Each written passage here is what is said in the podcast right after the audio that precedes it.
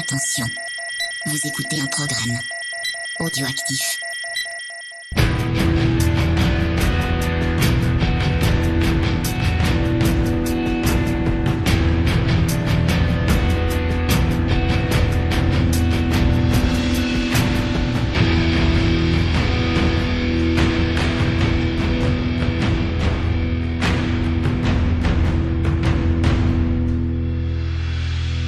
Salut les bourrinos et bienvenue pour ce nouvel épisode de Scoring.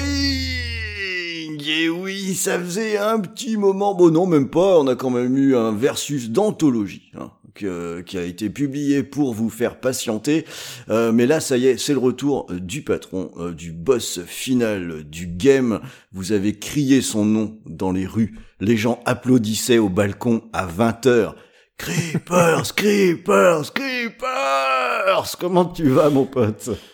Eh ben écoute, ça va, je suis très content euh, de retourner derrière le micro, surtout après avoir été remplacé par un fan de Max Payne. Ah, ça, c'était dur, hein. euh, on appelle ça une erreur de casting dans, dans le métier.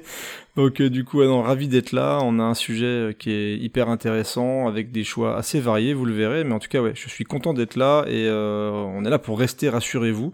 Voilà, on a pas mal de choses euh, dans les poches à sortir au fur et à mesure, donc ne vous inquiétez pas, VHS et Canapé euh, a été un peu fébrile ces dernières semaines, on s'en excuse un petit peu, mais euh, on vous prépare de belles choses et normalement on devrait enchaîner plutôt pas mal de toute façon. Ouais, je crois aussi, tiens, j'étais tellement enthousiaste que j'ai oublié de présenter le sujet. Euh, puisque sur cet épisode de scoring, on, on a décidé de s'attaquer à un, à un sujet de, de philo pour aider un petit peu hein, les, les bacheliers. On s'est dit que ça allait être bien. Alors au niveau timing, ça se trouve, ils auront passé leur épreuve en plus. Donc gardez l'émission pour l'année prochaine, hein, puisqu'on va parler de euh, la liberté. Euh, on s'est dit comme ça avec Creepers, on va prendre un sujet euh, léger, optimiste, etc. et là, on a fait notre tracklist et on a fait ah ouais mince en fait, peut-être peut-être pas tant que ça, mais en tout Ça cas c'est un truc intéressant à creuser. Donc voilà, on est parti là-dessus sur cet épisode. Ça me rappelle quand on a fait celui sur les enfants, tu sais. Oui. on est parti que sur des trucs hyper glauques, hyper trash. C'est, on a réussi à mettre du Eden Lake et des trucs un peu dégueux euh, à base de ne faites pas de gosses surtout. quoi. Donc- Mais euh, voilà, c'est un sujet varié, vous le verrez. Et ce qui est intéressant euh, dans la sélection, c'est qu'on part vraiment dans différents types de libertés. Donc on ne vous attendez pas logiquement à ce qu'on enfonce des portes ouvertes, en tout cas on l'espère, euh, que vous allez être surpris par la sélection. Et puis bah on va commencer tout de suite par un gros gros film. Thank you.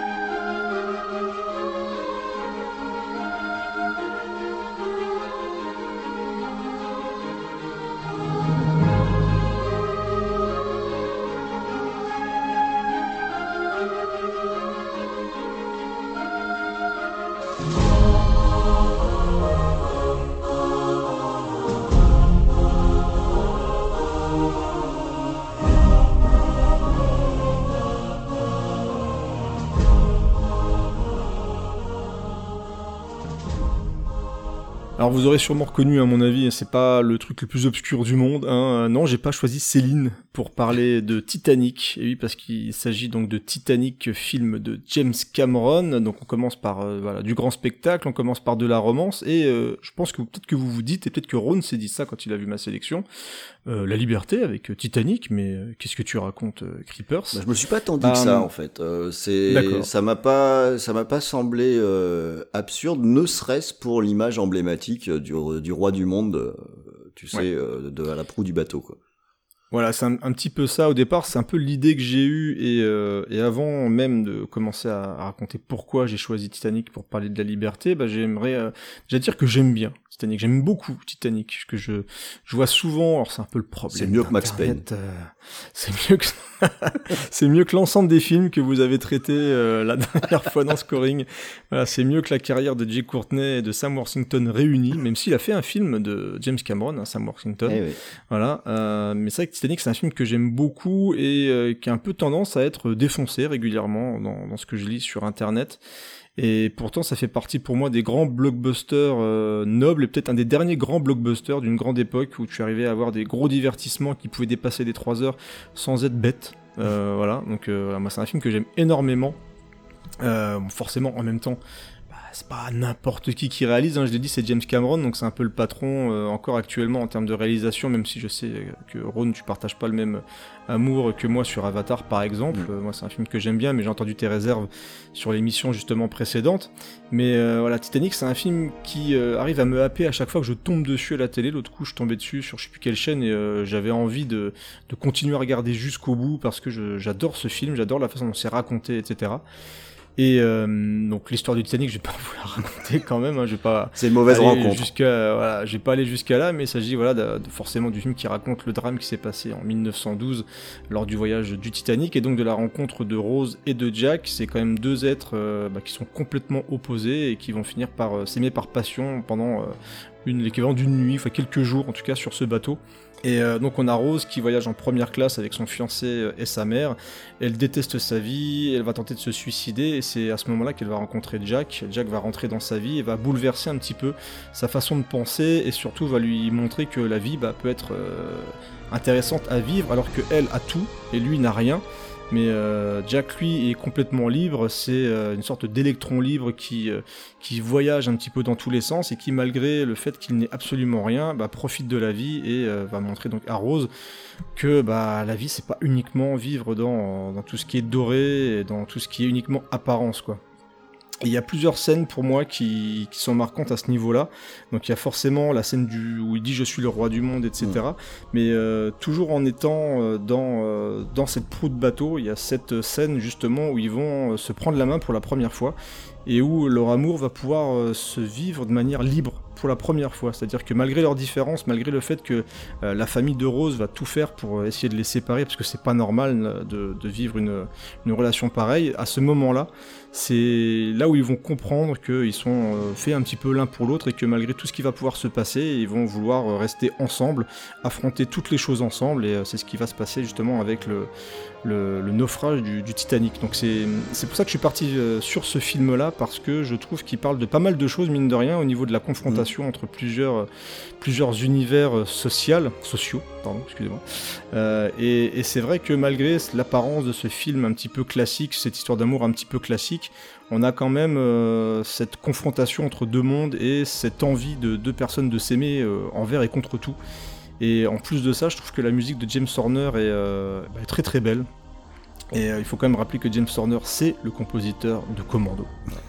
Euh, je suis de retour pour refaire des points commando et, donc James Horner, c'est un peu le grand écart hein, entre le début de sa carrière et ce qui va se passer euh, après. Mais en tout cas, je trouve que la bande originale de Titanic, alors sans parler que de Céline Dion qui nous a euh, rincé les oreilles en 1998, même si j'aime bien la musique, je trouve qu'elle était bien par rapport à la, par rapport à la quoi.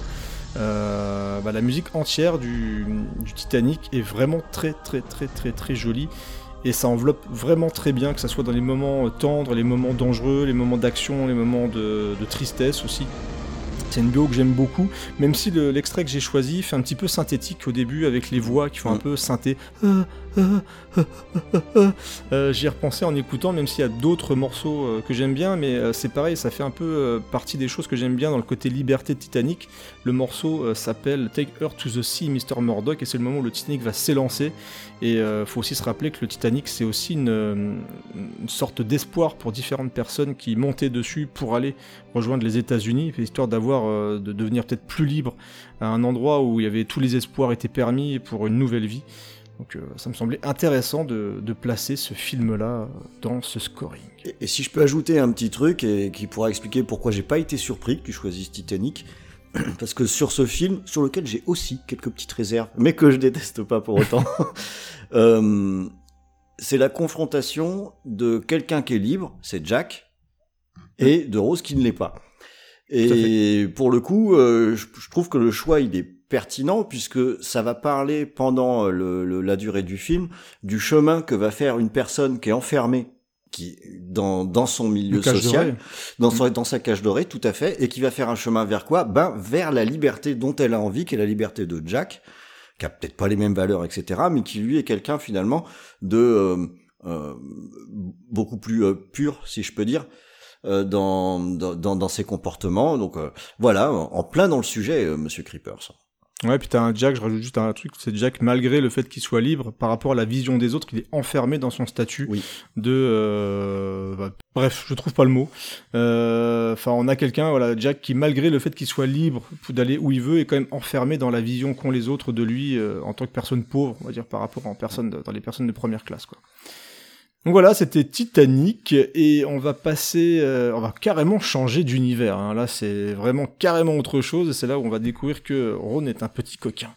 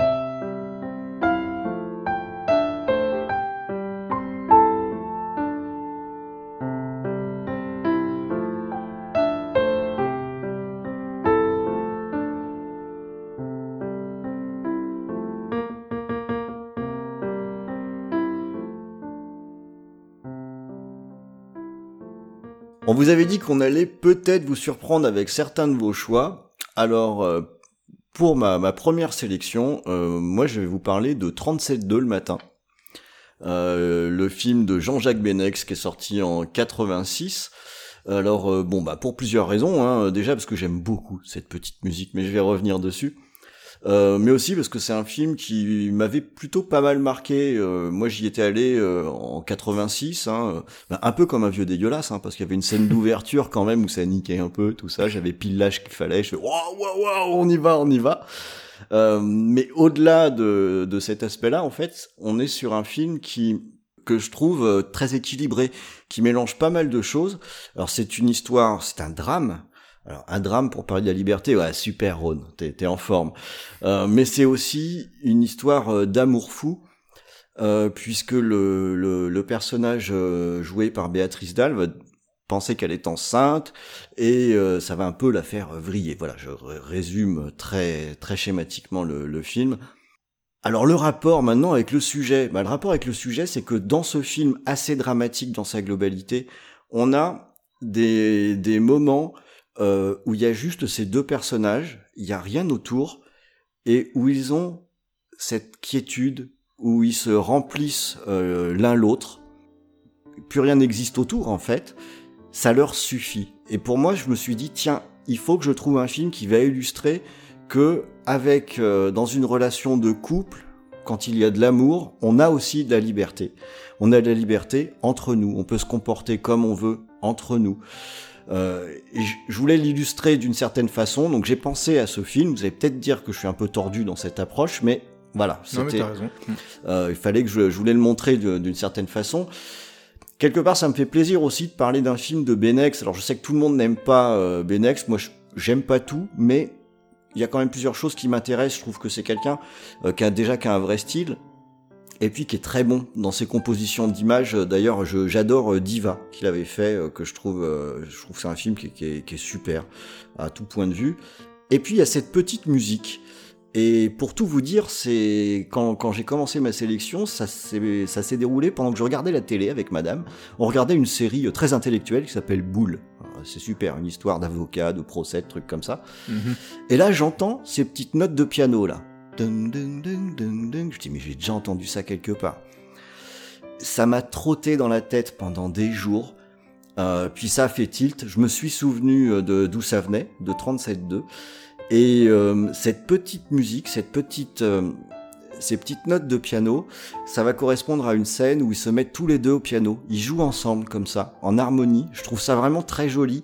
Alors c'est la version piano que je vous ai donnée, parce que dans le film, dans la BO, il y a des, il y a des synthés 13 années 80 qui viennent par-dessus et c'est beaucoup moins joli. Euh, mais cette version toute pure comme ça, je l'aime vraiment beaucoup. C'est Gabriel Yared qui a fait, qui a fait cette musique. Euh, voilà, je suis pas forcément emballé sur la totalité de la musique, mais alors celle-ci, moi, elle me, elle me marque énormément, elle me reste en tête vraiment beaucoup. Et, et du coup, je me disais que l'opportunité était vraiment trop belle de la placer parce que bon, euh, VHS et canapé, placer 37 de le matin, bah, c'est pas forcément évident, hein, donc fallait trouver la, fallait trouver la bonne option. Bah, c'est pas faux. même ton prochain film fait partie des. C'est bien d'avoir des. On montre quand même qu'on n'est pas uniquement dans les ninjas et, et dans les explosions, donc c'est plutôt bien de montrer qu'on est ouvert. Exactement. Voilà, c'est aussi mm. ça, l'ouverture. Euh, J'en termine sur mon 37.2. Si vous le connaissez pas, bah, je vous le conseille. Euh, c'est un chouette film, c'est un drame. Béatrice Dalle, elle était euh, incroyablement belle à l'époque. Euh, c'est avec Jean-Hugues Anglade aussi. Les deux euh, jouent super bien. Voilà, cinéma français, il y a quand même des trucs plutôt cool. Et je, je, vais me garder la main pour la suite et je vais rester encore une fois en France, mais dans les années 70 cette fois.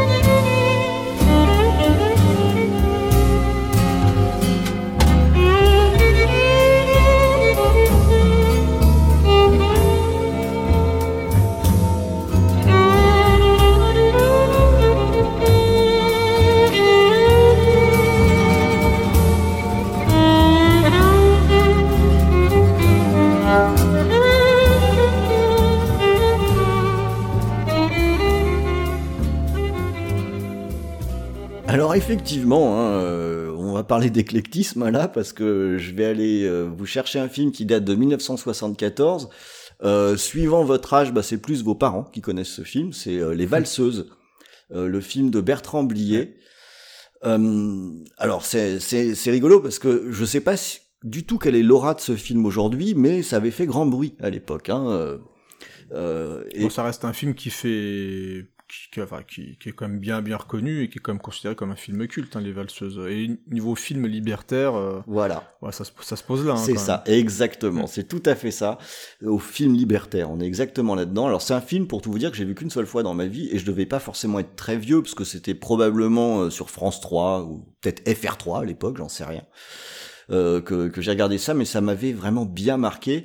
Et puis je suis content aussi de parler d'un film de Bertrand Blier. Euh, je trouve que Bertrand Blier c'est c'est un très bon réal, qui a un, un œil mm. bien aiguisé pour croquer la société. Puis j'aime bien son petit ton pince sans rire, moi qui me plaît toujours beaucoup pendant toute une période, hein, c'était un peu la marque de fabrique des, du cinéma français, d'être capable de faire preuve d'un petit cynisme comme ça. Euh, ça, c'est, ça semble peut-être anachronique aujourd'hui, mais voilà, à une époque, le cinéma français avait un style. Et eh oui.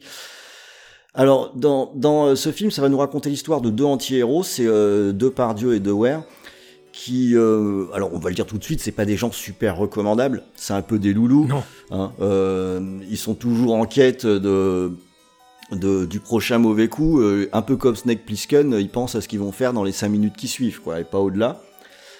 Et, et pourtant, j'ai ce, ce, film, il m'est assez vite venu sur le sujet qu'on traite parce que euh, là, on va illustrer un principe de fuite en avant qui va raconter un peu tout, le film, de deux types qui vont être rejoints par euh, Miu Miu un petit peu plus tard, qui refusent toute contrainte.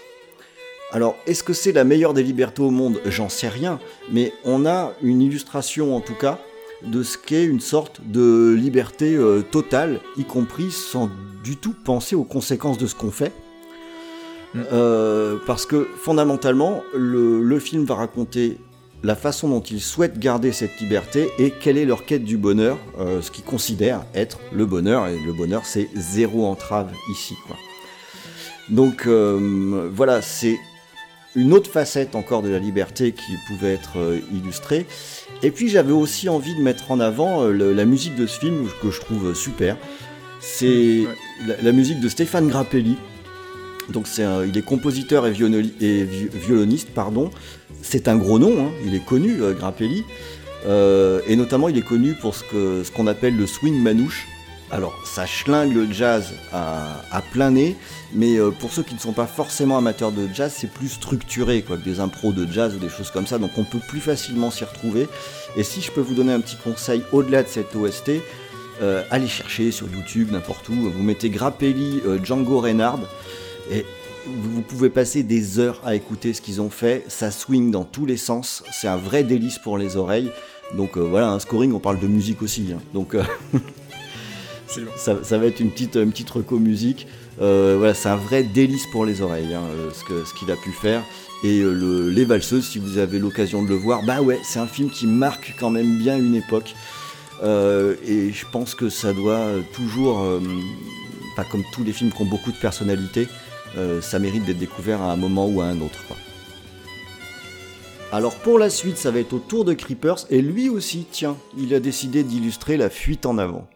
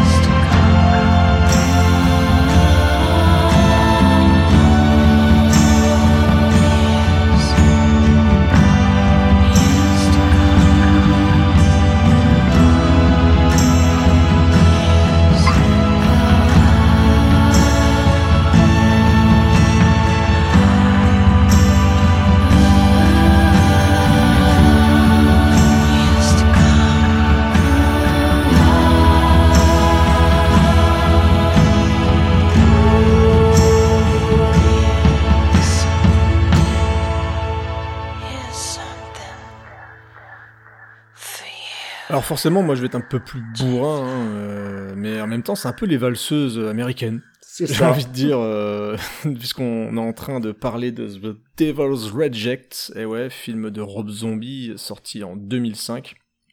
Donc là, niveau fuite en avant, bah ouais, ça se pose là aussi, puisque ça raconte l'histoire donc euh, d'une famille et qui fait suite euh, de la maison des mille morts. Euh, puisqu'on rejoint, enfin, on, re- on retrouve la même, les mêmes membres de la, Mm. de la famille et euh, dans un style qui est complètement différent, parce que là où la maison des mille morts, on était dans une, euh, on va dire une tentative de euh, coller un, un peu, on va dire, à l'univers un peu de Massacre à la tronçonneuse ou ces films-là. En plus gore. Euh, en plus gore, euh, en plus baroque. Mais euh, c'est un film que j'aime beaucoup aussi d'ailleurs, que j'avais revu. euh, C'est il un a vrai foutoir, si mais il que ça, il est euh, ouais, que je trouve assez assez jubilatoire. Enfin, moi j'aime beaucoup, euh, en- même globalement Rob Zombie, hein, on en a déjà parlé un petit peu quand on a fait, fait Halloween, mais euh, même si j'ai pas vu le dernier justement parce qu'il a de moins en moins de budget, le pauvre. Mais justement, ça colle bien parce que Rob Zombie, en termes de liberté, je trouve que ce film il se pose là non seulement dans ce que ça raconte, mais aussi dans la façon dont c'est fait, Mm. parce que ça pue le film qui a été fait par un mec qui avait qui a fait ce qu'il avait envie de faire. Donc c'est clairement ultra violent, on suit vraiment des, des dingos, Je veux dire, euh, ils sont complètement pétés de la tête et toute personne qui vont se mettre en travers de leur chemin, bah, ils vont les dégommer. C'est ça. Donc euh, on, est, euh, on est même sur des scènes qui sont ultra malaisantes, hein. je repense notamment à la scène qui se passe dans l'hôtel où ils sont gardés en otage, Ouais, etc. ouais. Donc Ouais. c'est un véritable massacre. Le tour de force, et ce qui a mis pas mal de monde mal à l'aise au moment où le film est sorti, c'est qu'il arrive à nous rendre ces gros enfoirés plus ou moins attachants. Ah, Il y a de l'empathie qui, qui se assez- développe, quoi. voilà. Et des fois avec des détails, hein, avec parce qu'ils Ouais. mangent une glace ou parce qu'ils ont des, des Ouais, petits côtés humains eux- qui arrivent. ouais. Voilà, c'est ça, ils s'engueulent un peu, bah il y a, il y a un frère et une sœur dedans, donc ils s'engueulent un peu comme une famille dysfonctionnelle. Et, et ce qui est dingue, c'est que malgré les choses affreuses, et je veux dire, à aucun moment Rob Zombie n'excuse euh, les actes de ces personnes-là, euh, à aucun moment non plus, on a l'impression qu'il juge ces, Mm. ces personnages. Et, et on voit ça notamment, et tu le soulignais là en off, sur la scène finale. Euh, donc on parle de liberté, etc. C'est le final qui se conclut sur euh, Freebird. Oui. Euh, donc clairement, voilà, oiseau libre, machin, sort de la cage, machin, Freebird et tout. Et où euh, la chanson va atteindre son paroxysme au moment où euh, nos anti-héros, je vais spoiler hein, pour ceux qui n'ont pas vu, attention, attention, attention, euh, décident de foncer droit vers les flics. Ils, sont, voilà, ils sont face à un gros barrage de flics et ils décident malgré ça bah, de prendre les guns et de dire allez, shit dedans. Et je crois que le dernier mot de Sherry Lee Moon c'est motherfucker et là il appuie sur le champignon et c'est parti avec la musique de Freebird ils se prennent je sais pas combien de balles dans le buffet. Et tout le film, en fait, c'est ça, c'est-à-dire que c'est un, un groupe de personnes qui tracent, qui veulent échapper aux flics, et notamment il y a un William Forsythe aussi dedans qui est hallucinant, Mm. euh, qui est dans le rôle d'un shérif, mais qui est encore plus dangereux qu'eux, même de toute façon, qui est carrément euh, complètement bloqué par sa foi, et eux donc vont tracer et continuer à avancer. euh, ils font ce qu'ils veulent. Voilà, c'est le- vraiment leur but est d'être le plus libre possible, un peu comme dans les valseuses. Donc je comprends pourquoi tu les as vraiment rapprochés ces deux films-là, parce que voilà, ce groupe de personnes va tout défoncer et tout faire pour juste rester là, libre, euh, jusqu'à en perdre la vie. Ils préfèrent perdre la vie plutôt que d'être enfermés, euh, voilà, comme euh, des oiseaux en cage. Donc très très grand film avec une bande originale donc de Tyler Bates. Euh, c'est un, un mec très surprenant parce que bizarrement il a un nom où tu te dis ouais c'est un faiseur nul. À chaque fois que je vois Tyler Bates je dis ouais non non pff, finalement non et en fait il colle souvent à des films que j'aime bien et il fait souvent des choses qui euh, qui sont vraiment vraiment vraiment alors pas juste très très carrées mais je trouve intéressant parce que rien que là c'est quand même très hormis la chanson que j'ai choisie là enfin la musique que j'ai choisie là il est, euh, il est beaucoup dans le sound design dans Ouais. celui-ci. Ça accompagne vraiment l'ambiance. C'est même parfois ça me fait penser au, au côté industriel de Silent Hill. Euh, donc je trouve ça plutôt intéressant sur le sur le global. Et, hum, et c'est du coup une bande originale qui sur l'ensemble s'écoute très très mal hein, à part hein, c'est compliqué. J'ai essayé de le faire dans le train voilà à part avoir envie de tuer quelqu'un euh, avec une barre de fer ça marche pas. Et donc à part le morceau qu'on a écouté là c'est pas très musical. Voilà donc euh, mais sur le film en tout cas c'est du bon boulot et, euh, et donc, ouais, pareil, Devil Rejects, c'était vraiment important pour moi de le mettre ici parce que, contrairement à d'autres films qui vont te parler de liberté de manière très, euh, très intellectuelle, là, on est vraiment dans la pure liberté. C'est-à-dire vraiment cette, cette envie de, de rester libre et de, de faire n'importe quoi et sans jugement de valeur. Hein, J'ai pas envie de faire comme eux non plus. hein. Euh, mais disons que tu sens, enfin, tu vois ce que voulait raconter Rob Zombie. Quoi. Alors je vais garder la main pour un autre type de liberté avec un acteur qui est pas forcément adulé de tout le monde, mais dans un film qui a surpris euh, beaucoup, beaucoup de personnes.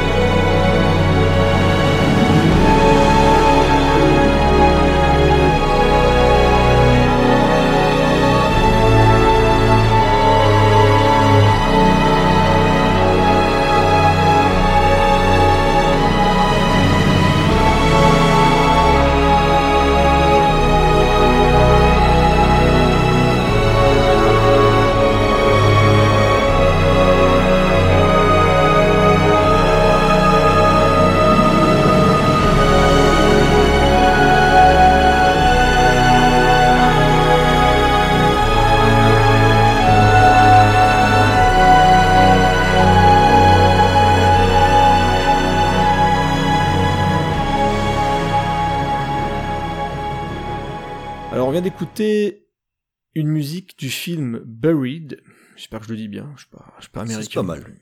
C'est pas mal, ouais. Je sens que c'est plutôt pas mal. Et je vais dire Ryan Reynolds. Là, c'est parfait. Euh, voilà, Ryan Reynolds. Alors, c'était un peu le film, avec mise à prix, qui a fait comprendre aux gens que ça pouvait être quelqu'un qui faisait autre chose que péter de l'ail dans Blade 3.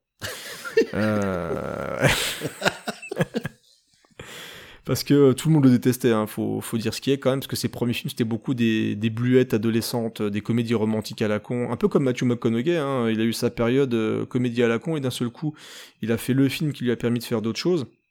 Et euh, moi j'avais vraiment été impressionné à l'époque, dans, dans une scène particulièrement d'ailleurs dans, dans Mise à prix de Joe Carnahan, et, et, là, dans Buried, du coup, il est seul. Il Mhm. est seul dans une boîte. Donc, euh, dire, entre guillemets, quand t'es seul dans une boîte pour jouer la comédie, bah t'as pas le choix, t'as intérêt à donner tout ce que t'as. Faut mieux assurer. Et, et franchement, il assure vraiment très très bien. Et pareil, bah, en termes de réalisation, parce que pour faire tenir le suspense sur 90 minutes, parce qu'en plus, vraiment, le, le, le film se passe sur 90 minutes. C'est quasiment en temps réel, hein, si je dis pas de bêtises, parce qu'il a 90 minutes d'oxygène. Et donc, euh, il se réveille dans cette boîte en bois. Il est enfermé, il est enterré, euh, je sais pas, sous une tonne de terre, je crois. Et il a, euh, je crois, un stylo, un téléphone euh, et un briquet pour euh, pouvoir s'en sortir. Et donc pendant ces 90 minutes-là, le réal va vraiment réussir à maintenir vraiment quasiment ça comme un film d'action. C'est-à-dire que tout ce qui va se passer dans le film, c'est tendu, ça bouge beaucoup, malgré le fait que ça soit dans un cercueil de bois. Il se passe des choses. Euh, voilà, il se passe vraiment des choses. Il y a quelques petites incohérences par-ci par-là, mais entre guillemets, tu sens que c'est pour pouvoir rajouter un petit peu d'action dans le truc. Mais euh, vraiment, Buried, c'était le, la surprise quand c'est sorti, parce que non seulement on avait un, un, film qui se tenait sur un concept, parce qu'ils sont très nombreux, les films concept qui se cassent la gueule au bout de quelques minutes. C'est ça. Et là, c'est bien tenu, ça fonctionne vraiment bien, c'est bien réalisé. Et en plus de ça, donc Ryan Reynolds est vraiment, vraiment au top. Alors, j'ai pas du tout spoilé le film pour ceux qui l'ont pas vu, parce qu'il est quand même assez récent, il se trouve facilement. Et encore il y a pas longtemps, je crois, il était euh, sur les trucs de, de, SVOD, mais il a disparu, mais ça revient assez régulièrement. J'aime bien la fin. Moi, plus. je ne peux que. Ouais, la fin, la fin est très très bien. Et justement, bah, la musique euh, qu'on a écoutée de Victor euh, Reyes est assez triste. Donc j'espère que ça vous spoile pas.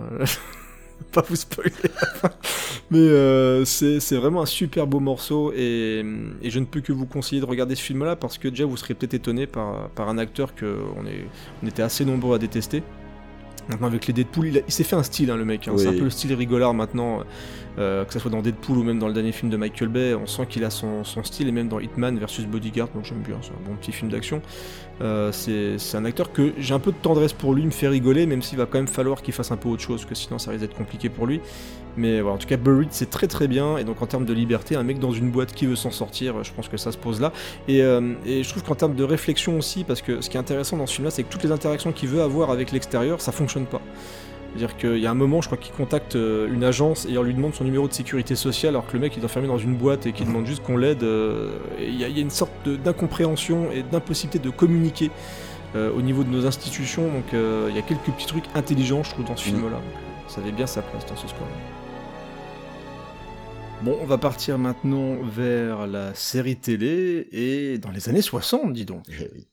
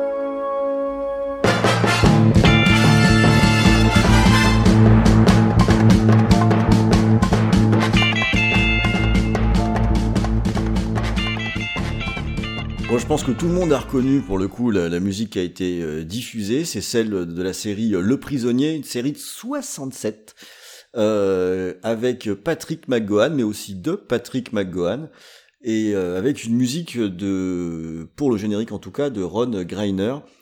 Alors c'est c'est intéressant parce que sur ce sujet, la liberté, euh, moi je me suis assez vite rendu compte que pour en parler, ben il fallait surtout parler des contraintes et du chemin qu'on veut faire pour aller vers la liberté. T'as déjà touché, touché ça du doigt il y a un instant avec uh, Buried. Et là, à nouveau, on est là-dedans. C'est ce paradoxe, et c'est pour ça que pour parler de liberté, bah, je prends comme illustration le prisonnier. Bam, carrément. Cette série, c'est comme une, c'est ma Madeleine de Proust, euh, d'une certaine façon, euh, parce que c'était diffusé dans Temps X à la télévision, donc euh, dans les années 80, et euh, pour moi, qui était encore gamin en regardant ça, c'était l'alu, ce truc. C'est une histoire complètement invraisemblable hein, d'un espion anglais qui est enlevé, qu'on veut faire parler en l'emmenant dans un village euh, où tout le monde a un numéro. C'est un monde clos avec des règles bizarres. Lui, c'est le numéro 6. Et c'est le numéro 2 euh, qui veut le faire parler. Ça change de numéro 2 à chaque fois. C'est des plans très très tordus. Il y a 17 épisodes. Dans chaque épisode, il y a au moins 5 ou 6 idées fortes. Euh, même visuellement, c'est hyper impactant. Alors je crois que c'était Mel Gibson qui voulait faire un, un film de ça, si je me trompe pas. Euh, c'est possible. Euh, mais euh, voilà, c'est quelque chose de, de, de très marquant, très coloré, très bizarre aussi, et avec une VF en or, parce que sur mon coffret DVD j'ai découvert la VO, et en fait, bah voilà, il y a des fois la VF c'est mieux. Et dans le cas présent, le doublage c'est de Jacques Thébault qui donne une vraie plus-value au personnage de Patrick McGowan, au numéro 6, avec même des expressions qui n'existent pas en VO et qu'il a, qu'il ajouté comme le bonjour chez vous euh, que dit euh, le numéro 6 qui est devenu euh, assez mythique. Et alors par rapport au sujet, bah, c'est finalement assez évident parce que pendant 17 épisodes, on va avoir un personnage qui va chercher par tous les moyens à s'échapper du village et qui va être attrapé par une espèce de boule de chewing-gum géante. Ça a l'air bizarre quand je dis ça, si vous ne connaissez pas la série, mais ça ressemble un peu à ça. Euh, et, et, donc là, on est vraiment dans le, la recherche de la liberté d'un point de vue purement euh, pratico-pratique, quoi. Il veut, il veut se barrer, mais c'est la seule motivation de la totalité euh, de la série. Donc j'ai envie de dire, je suis quand même pas mal dans le sujet. Hein. T'aurais quand même pu prendre Prison Break. Hein. Oui, j'ai hésité, mais alors j'ai pas le temps. Non, ça, ça c'était compliqué quand même.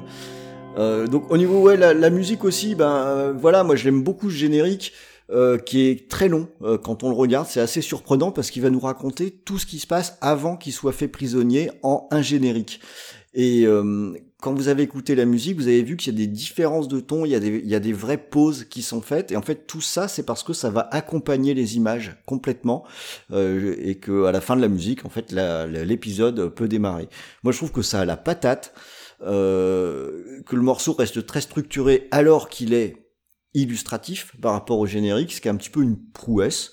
Euh, voilà, donc euh, le prisonnier, je voyais vraiment pas comment euh, je pouvais passer à côté. Je sais pas si tu connais ça, euh, Creepers, parce que c'est pas tout non, récent. pas du tout. Non. Non, non, je connais, je connais vraiment pas du tout que de, on va dire que de réputation. Je veux dire de, ouais, de réputation. Mais euh, alors déjà, je suis pas, un, même si je regarde des séries télé comme tout le monde. Alors déjà, les, les récentes, j'ai un retard monstrueux, mais tout ce qui est euh, séries comme ça des années 60, euh, c'est vraiment partie des choses qui, à mon avis, j'aurais du mal à me plonger dedans. Bah c'est possible. Alors attention, faut pas imaginer ça comme une série avec. Euh, c'est pas chapeau melon et bottes de cuir hein, où il y a 10 000 épisodes c'est euh, 17 et il y a une vraie cohérence euh, dedans, mm -hmm. y compris jusqu'à la révélation finale, euh, qui pour le coup euh, colle plutôt euh, pas mal avec le sujet, mais que je ne vais pas déflorer ici. Merci, c'est gentil. De rien, ça, ça, ça me fait plaisir. Alors pour la suite, je tenais absolument à avoir un film de prison. Bah ça y est, c'est le moment.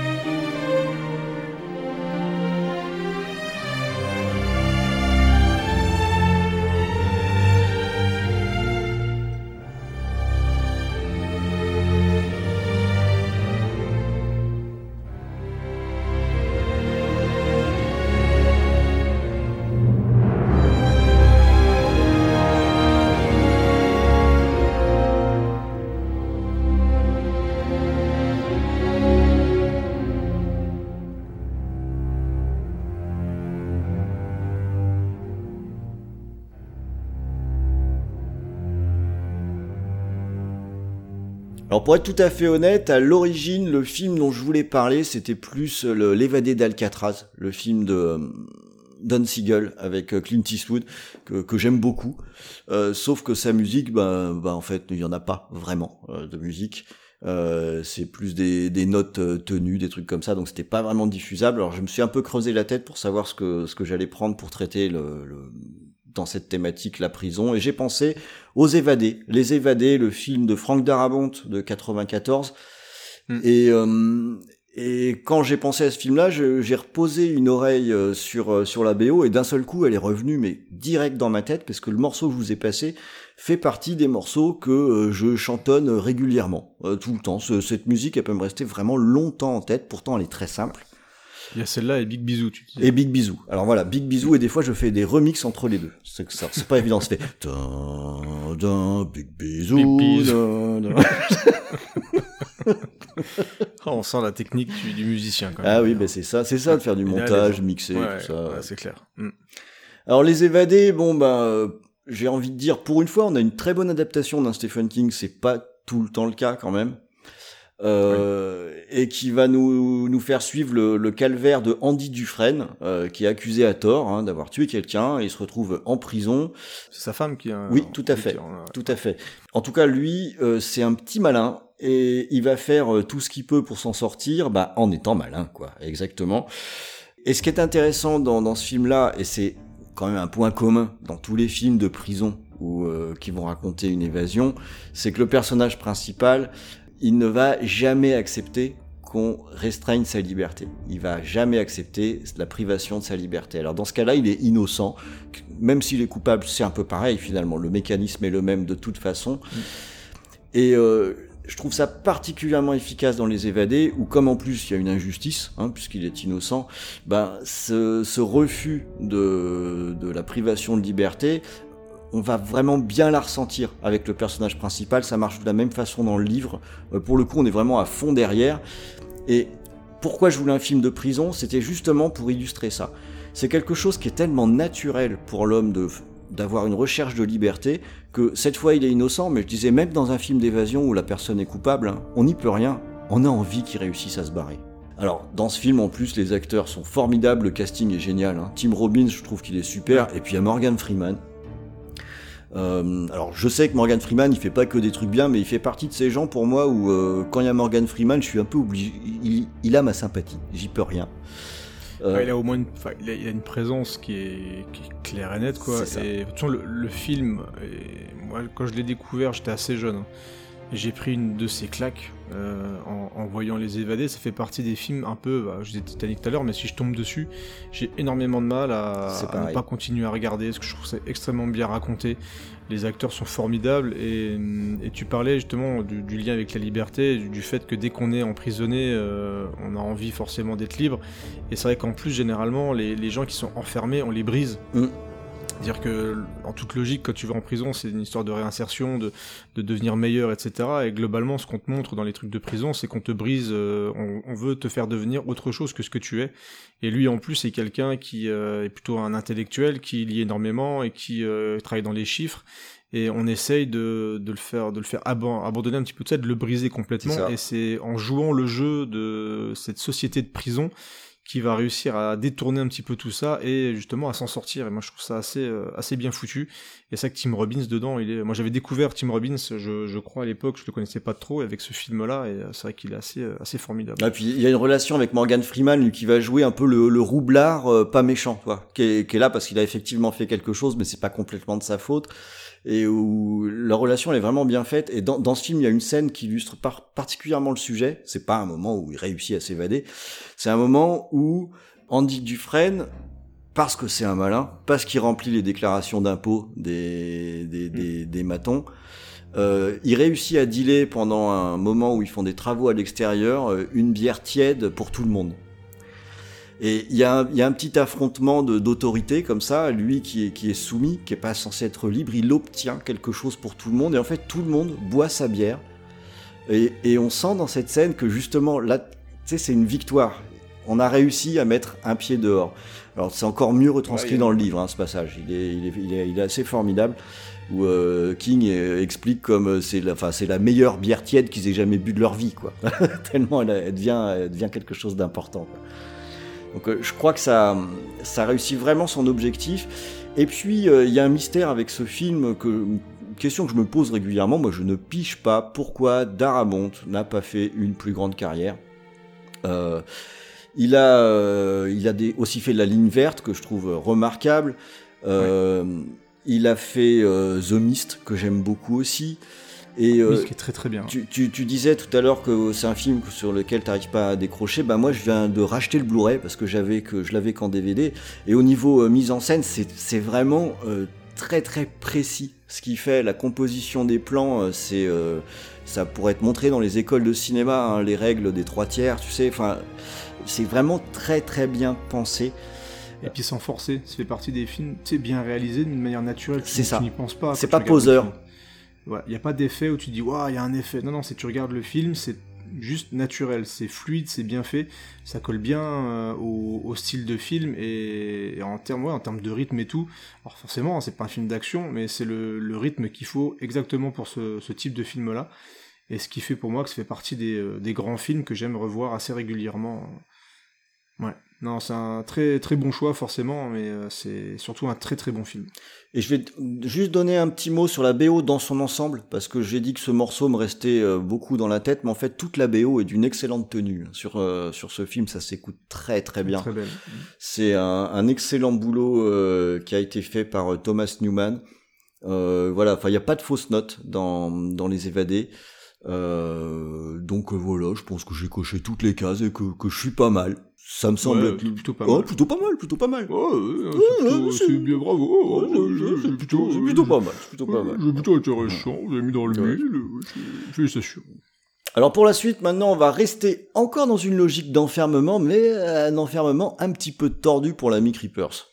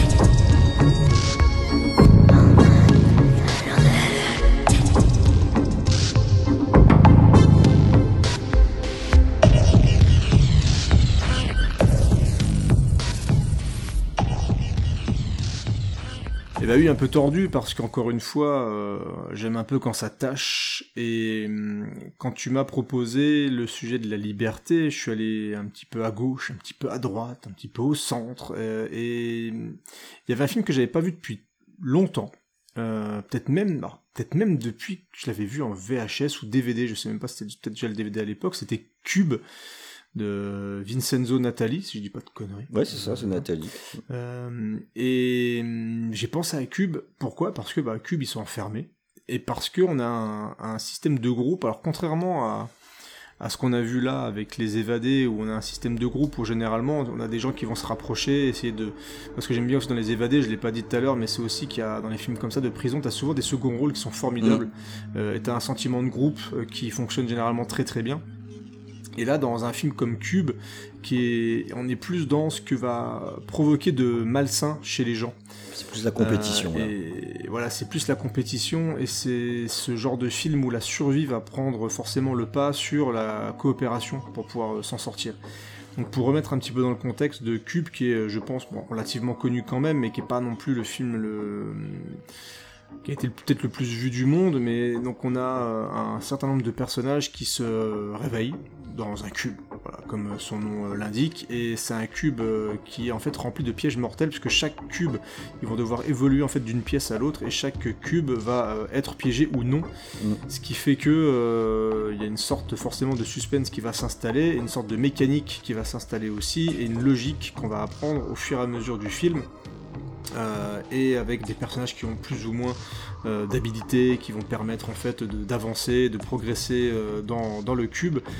Et donc on va, on va voir jusqu'à la fin que Vincenzo Natali était quand même un petit peu tordu, et c'est ce qui avait fait la réputation du film. Mmh, hein. C'était un peu un film concept, encore une fois, où on démarre avec une scène très très forte avec un personnage qui déclenche un piège et qui se fait couper en petits dés. On peut dire qu'il l'a dans le cube. Hein.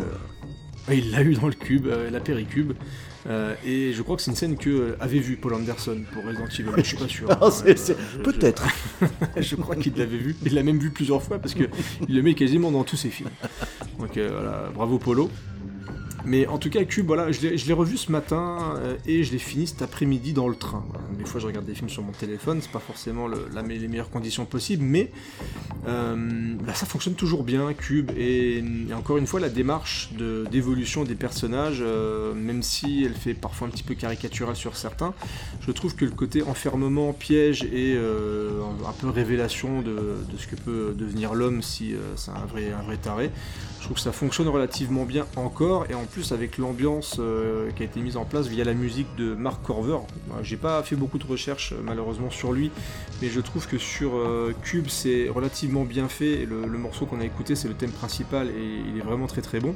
Mais on a encore une fois un, univers qui est très dans l'atmosphère hein, sur, sur Cube quelque chose qui, est fait vraiment pour se sentir un petit peu oppressé et vraiment étouffé avec les personnages qui vont arpenter ce, cube et euh, avec l'évolution au fur et à mesure des pièces. Donc c'est un film pour moi qui mérite son statut de film culte. Mm. Alors déjà parce que les suites sont vraiment très très mauvaises, hein. faut, dire les choses. Hein. Cube 2 et Cube 0, c'est quand même, je crois que c'est Cube 0, je sais plus. Alors il y en a un qui s'appelle Cube 0 en tout cas. Euh, ouais c'est ça, ouais, ouais. Et donc il y a eu des suites, je crois qu'il y a eu une suite assez tardive mais qui est vraiment pas bonne. Donc restez sur le premier Cube, il est disponible sur Netflix si vous voulez vous faire votre avis, si vous ne l'avez jamais vu, c'est un film de 97. Mais voilà, en termes de, liberté, des gens dans un apéricube, je trouve que ça, voilà, ça se posait plutôt là. Et en revoyant le film, ça confirme que voilà, ça, méritait encore une fois d'être présent sur ce scoring qui parle de liberté. Ça permet de couvrir encore un aspect de la liberté qu'on n'avait pas traité euh, dans, cette émission. Alors je vais garder la main avec un autre film qui avait un tout petit peu fait parler de lui. Là, c'est pas non plus le truc le plus incroyable, mais qui a quand même son petit statut culte.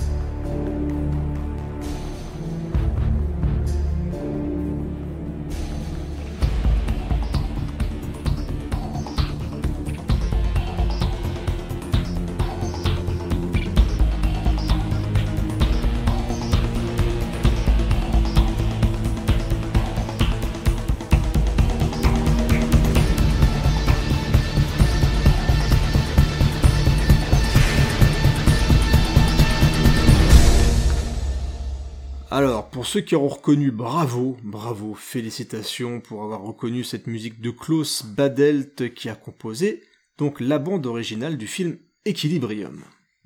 Je dois vous dire quand même que quand je l'ai mis Equilibrium dans... Euh, et justement, notre ami Ron est en train de mimer euh, les mouvements du gun kata, Equilibrium, j'avais peur, euh, parce que pareil, je l'avais pas vu depuis très très très très très longtemps.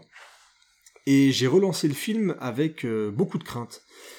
Euh, première crainte, c'était de me retrouver avec un film qui a un peu le niveau lycée euh, de la théorie philosophique, etc., à base de euh, les pensées, les machins, c'est pas bien tout ça.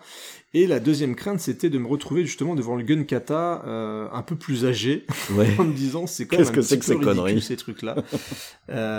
et les premières minutes du film m'ont un petit peu fait... Bon, euh, j'ai un peu peur, euh, l'imagerie nazie, euh, les premiers mouvements de Gunkata où il est dans le noir, il bouge de gauche à droite sans que personne n'arrive à lui tirer dessus. je dis bon, à mon avis, ça va piquer sur l'heure et demie qui va arriver. Et ben, je trouve que sur le reste du métrage, il y a des efforts de fait, et c'était le premier film de Kurt Wimmer. il en a fait d'autres, malheureusement. C'est dommage. Je me rappelle avec douleur de Ultraviolet oh avec euh, notre ami Mila Jovovich, c'était juste infâme. oui, c'était. Mais en tout cas, sur euh, sur Equilibrium, euh, bah, je trouve que sur le reste du film, ça se tient vraiment bien. Et je vais vous expliquer pourquoi. Déjà parce que sur les scènes d'action, il y a du mieux et il y a des choses plutôt bien faites. Et justement au niveau du gun kata, c'est pas uniquement des gens immobiles qui font des mouvements de gauche à droite avec les guns. Donc il a quand même essayé de pousser un peu son idée et pas uniquement de se dire je vais faire un truc nouveau avec des gun kata, je vais mélanger euh, les, le cinéma asiatique et puis euh, et puis les kung fu et puis le machin. Il y a quand même quelque chose d'intéressant et il tente de le justifier dans sa volonté d'être plus efficace dans la chasse aux rebelles, etc. La deuxième chose, c'est que même si euh, euh, début du film, oui, après la troisième guerre mondiale, euh, nous avons décidé de retirer les sentiments parce que les sentiments, ça crée des guerres, etc. Donc on a créé une drogue qui supprime les sentiments et du coup euh, tout va mieux. avec les drapeaux qui ressemblent aux nazis et tout, j'ai dit, ok, bon, j'espère quand même que ça va aller un petit peu plus haut. Alors, ça va pas atteindre des sommets incroyables euh, à la 1984, etc. Parce que le but d'Equilibrium, c'est que donc on est dans une société qui a complètement arrêté de d'accepter les sentiments, donc ça soit la haine, la, la vengeance, mais aussi l'amour, etc. les Vulcains de Star Trek. Grâce à une drogue. Euh, donc grâce à une drogue qui s'appelle euh, comment je ne sais plus, enfin c'est une drogue un petit peu chelou comme ça, et donc qui supprime tous les sentiments et bien sûr euh, le, le, Valium, le Valium, c'est le Prosium, t'étais pas loin. donc grâce au Prosium on ne ressent plus rien, sauf que notre ami donc Christian Bell que n'aime pas Nico, moi j'aime bien Christian Bell et je trouve qu'il joue d'ailleurs plutôt bien, et il est fait pour jouer dans, parce qu'il il est impassible. C'est ce que j'allais dire dans Equilibrium, en même temps. Mais bon, ah, mais je vous invite à regarder quand même d'autres films, euh, notamment euh, le film qui se passe avec les traders, là, tu sais, sur le, le crack boursier. Oui, tout à fait. je trouve, il, joue, il joue extrêmement bien. Moi, je déteste pas hein, Christian Bell. Hein. Bah, ah, je trouve que c'est un acteur vraiment formidable, le machiniste et tout, c'est quand même très très bon. Et donc, il va découvrir qu'il a des sentiments grâce au, au, soleil le matin, et à ce qui est génial. Alors, voilà, dans les choses qui m'emmerdent un peu dans ce truc-là, c'est que euh, le premier euh, premier matin où il a des sentiments, il se réveille et euh, au moment où il ouvre, il ouvre la fenêtre, il y a un arc-en-ciel, il y a de la pluie, il y a tout ça et il presque il pleure devant tout ça. Donc, ça va un peu loin, bon, mais il y a, y a quand même des trucs assez étonnants, notamment alors il y a Sean Bean dedans, donc suspense, il meurt, voilà. Et donc c'est le, on va dire le superviseur de, de Christian Bell au moment où il va devoir le tuer parce que lui a des sentiments il y a une idée qui est, enfin, je trouve qu'il y a une image qui est assez forte, c'est-à-dire que Sean Bean était en train de lire un livre et il va opposer son visage avec le gun, avec un livre. Il va mettre un livre entre lui et euh, le pistolet de Christian Bell. Je trouve que l'idée est plutôt intéressante, euh, le, fait de vouloir mettre un petit peu la, connaissance et l'apprentissage par rapport à la violence. Et on a une autre scène qui est assez, euh, à la fois drôle, pathétique, mais qui représente un petit peu l'état actuel de notre monde aussi. C'est-à-dire que la première chose que va faire Christian Bell quand il va vouloir se rebeller un petit peu contre le système, c'est ranger son bureau. Salaud C'est-à-dire que... non mais vraiment, c'est-à-dire qu'il y a une scène où tu vois que toutes les personnes de l'administration où, où, ils bossent ont le bureau rangé exactement de la même manière, avec les trombones euh, mm. rangés pareil et tout, et là il, a cette envie d'un seul coup, juste de pas avoir le même bureau que les autres. Ça paraît tout con comme ça, mais je trouve que c'est une idée quand même assez forte qui fonctionne relativement bien. Et donc c'est comme ça ponctué d'idées plutôt intéressantes. Et clairement, le film bah, parle de, liberté, la liberté de, ressentir les choses, d'être différent des autres. Et euh, malgré soi-disant le fait que être différent peut provoquer, euh, bah, de la jalousie, de la violence, etc. Bah, ce film va un peu au-delà de ça. Alors avec un niveau peut-être collège parfois, mais je trouve qu'en termes de divertissement, ça se tient relativement bien, puisque c'est assez nerveux, il n'y a pas beaucoup de temps mort. Euh, et Christian Bell, moi, là, moi j'aime beaucoup. Et visuellement, ça se tient beaucoup plus qu'Ultraviolet. Je sais que ça ne veut rien dire. Oui. Ultraviolet est dégueulasse. Mais moins que Matrix, Mais, quoi. euh, Bon, ça, ça, c'était, on était sur ce voilà. moment-là quand même un peu. euh. Mais bon, clairement, on- voilà, le mec a vu Matrix Mm. aussi. Mais voilà, je trouve que c'est une série B qui est relativement bien troussée. Ça avait coûté 20 millions de dollars à l'époque, ça n'avait pas fait un gros carton, ça son petit aura comme ça culte. Mais en tout cas, c'est un film que j'aime beaucoup revoir, hein, la preuve, je trouve que c'est relativement efficace. Et la bio de Klaus Badelt, elle mélange pas mal de choses. Euh, on a déjà pas mal parlé de Klaus Badelt hein, euh, dans, dans Scoring, c'est un mec qu'on aime bien. Et là, il y a un mélange un petit peu rock, électro, et avec des chœurs comme ça qui apparaissent de temps en temps dans la bio que je trouve assez cool. Donc voilà, moi je vous invite à revoir le film et euh, à écouter la bio qui est plutôt sympathique, même si c'est pas voilà, c'est pas le- la plus grande chose qu'on aura écouté aujourd'hui euh, dans Scoring. Alors en parlant de choses euh, qui vont pas marquer forcément les esprits, euh, on va aller du côté euh, des films de Jones.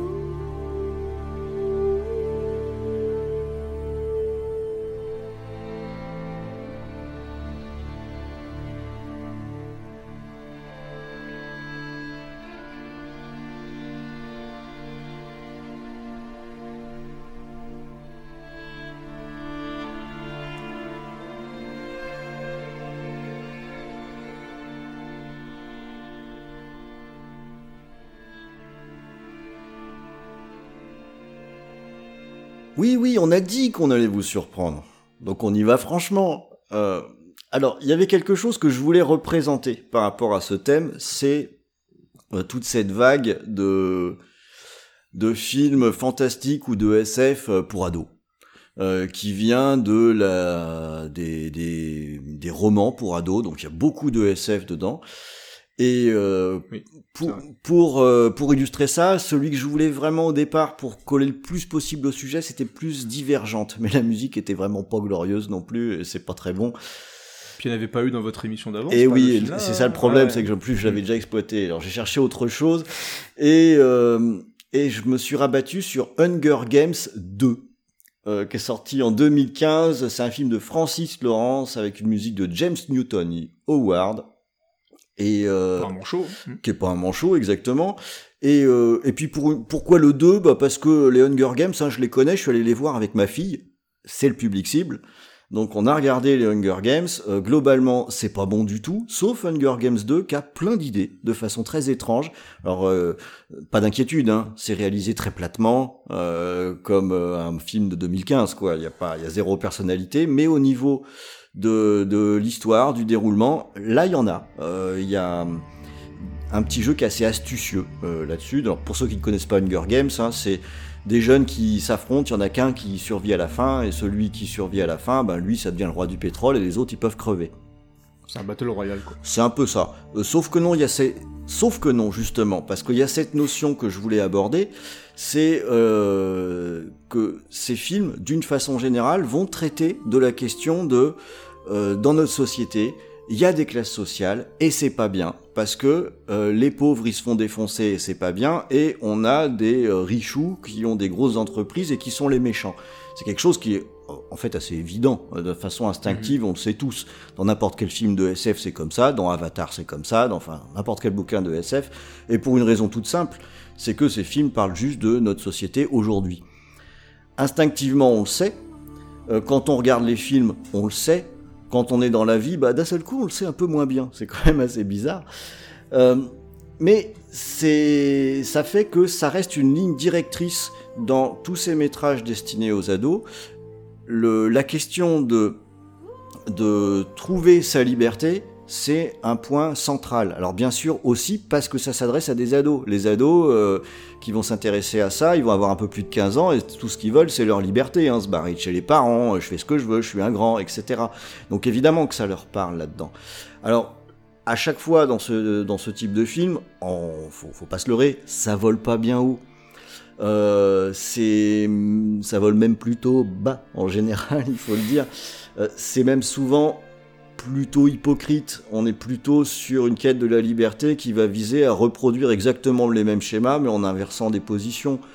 Mais après tout, euh, c'est difficile de critiquer ça parce que cette description un peu un peu coconne de notre de notre société, bah finalement ça nous entraîne pour une société qui en vrai est aussi conne et qui euh, trimballe les, les, les mêmes valeurs. Donc c'est déjà ça au moins que que ça existe ça me semblait important parce que c'est pour les ados. Pour les ados, la liberté, c'est vraiment la valeur fondamentale. Euh, quelque chose qu'ils vont euh, oublier un petit peu plus tard en, en grandissant, mais c'est la période où c'est quelque chose qui est capital, qui est vraiment important. C'est quand on est jeune qu'on a envie de liberté, qu'on n'est pas encore euh, qu'on n'est pas encore rangé, quoi. Surtout qu'on a tendance en ce moment à vouloir encore même limiter un peu cette liberté, les habituer déjà assez rapidement à. C'est ça. Et, voilà. et c'est un peu le piège de ces films-là aussi, hein, qui font semblant de pour montrer des personnages qui se battent pour la liberté et tout ça pour rester dans un carcan qui est quand même très ouais. très bien délimité. Exactement. Hein, donc on, on, le, on les éduque aussi d'une certaine façon à. Euh, c'est un peu la pub McDonald's. Venez comme euh, ouais. vous êtes. Euh, ouais, mais enfin non, en fait, tu viens comme tu veux, mais chez McDonald's par contre. Ouais. Voilà, le, le, cadre reste encore quand même très très fort. Mais enfin, euh, là, c'est à développer dans la disserte de philo, hein, sinon l'émission va être trop longue. Alors, au, au, niveau de la ZIC, bah, celle que j'ai passée, je la trouve plutôt sympa. Et d'ailleurs, sur la BO, il y a euh, plusieurs thèmes qui sont euh, bien sympas, euh, même si, je dois avouer, sur l'ensemble de la BO, bah, un peu comme ce genre de film, hein, c'est quand même très générique. Donc, euh, c'est pas dur à écouter, mais c'est pas dur à oublier non plus, en quelque sorte. Pour ma prochaine sélection, on va aller faire un petit tour du côté des jeux vidéo. Et là, la liberté, c'est un peu à le maître mot depuis déjà euh, pas mal d'années.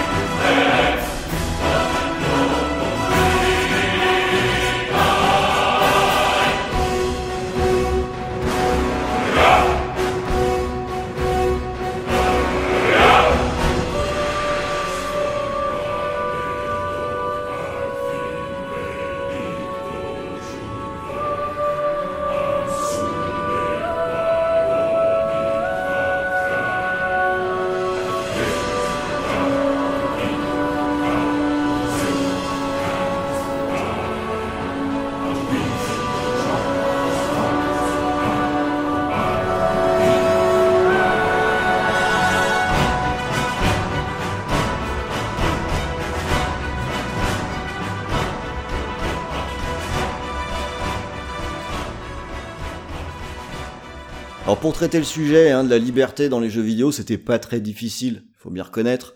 Euh, les jeux vidéo qui proposent des mondes ouverts d'une façon ou d'une autre, bah, il y en a une, une ribambelle avec des, ouais, clair. avec des approches différentes, ce qui permet, on aurait presque pu faire une tracklist avec que des jeux vidéo et dire des choses différentes. Euh, donc euh, naturellement, j'ai pris la musique d'un jeu qui est un monde ouvert et le premier qui m'est venu en tête, bah, c'est euh, Skyrim. Euh, Skyrim où j'ai dû passer plus de 80 heures dessus et j'ai pas terminé le scénario parce que bah en fait je préfère me promener, aller voir des gens qui me disent euh, va regarder par là-bas s'il y a pas un truc, puis tu vas regarder et quatre heures plus tard tu te retrouves dans une espèce de sous-histoire, l'autre bout de la carte, etc. Et ça s'arrête jamais, et ça continue, et ça continue. Et c'est un peu la magie de la série euh, Elder Scrolls et de cet épisode en particulier que j'aime vraiment beaucoup, sur lequel j'ai passé beaucoup de temps.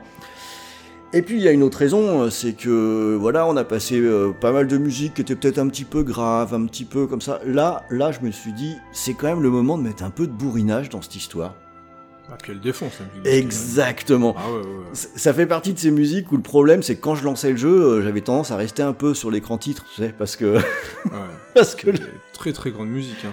Et euh, dans l'ensemble sur Skyrim, alors il y a je sais pas combien de morceaux. hein. Le- le- L'OST de Skyrim, elle est gigantesque et elle est super qualitative, ce qui n'était pas tant le cas sur les précédents Elder Scrolls.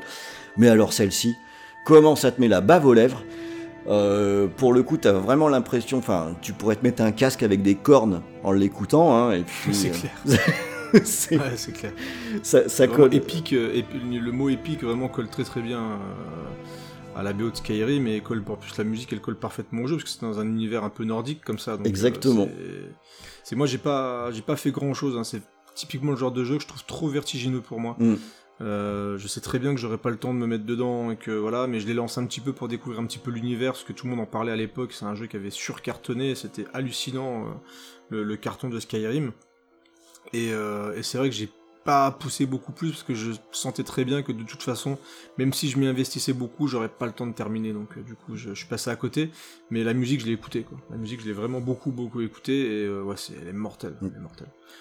Voilà, bon, j'ai pas grand chose d'autre à dire dessus. Hein. Je voulais, c'était euh, voilà, illustration jeu vidéo et puis une bonne excuse pour balancer cette bonne grosse musique bien bourrine qui, a, qui a remis la patate à tout le monde en quelques secondes, quand même, ce qui est, Ouais. ce qui est- ce qui est quand même pas mal.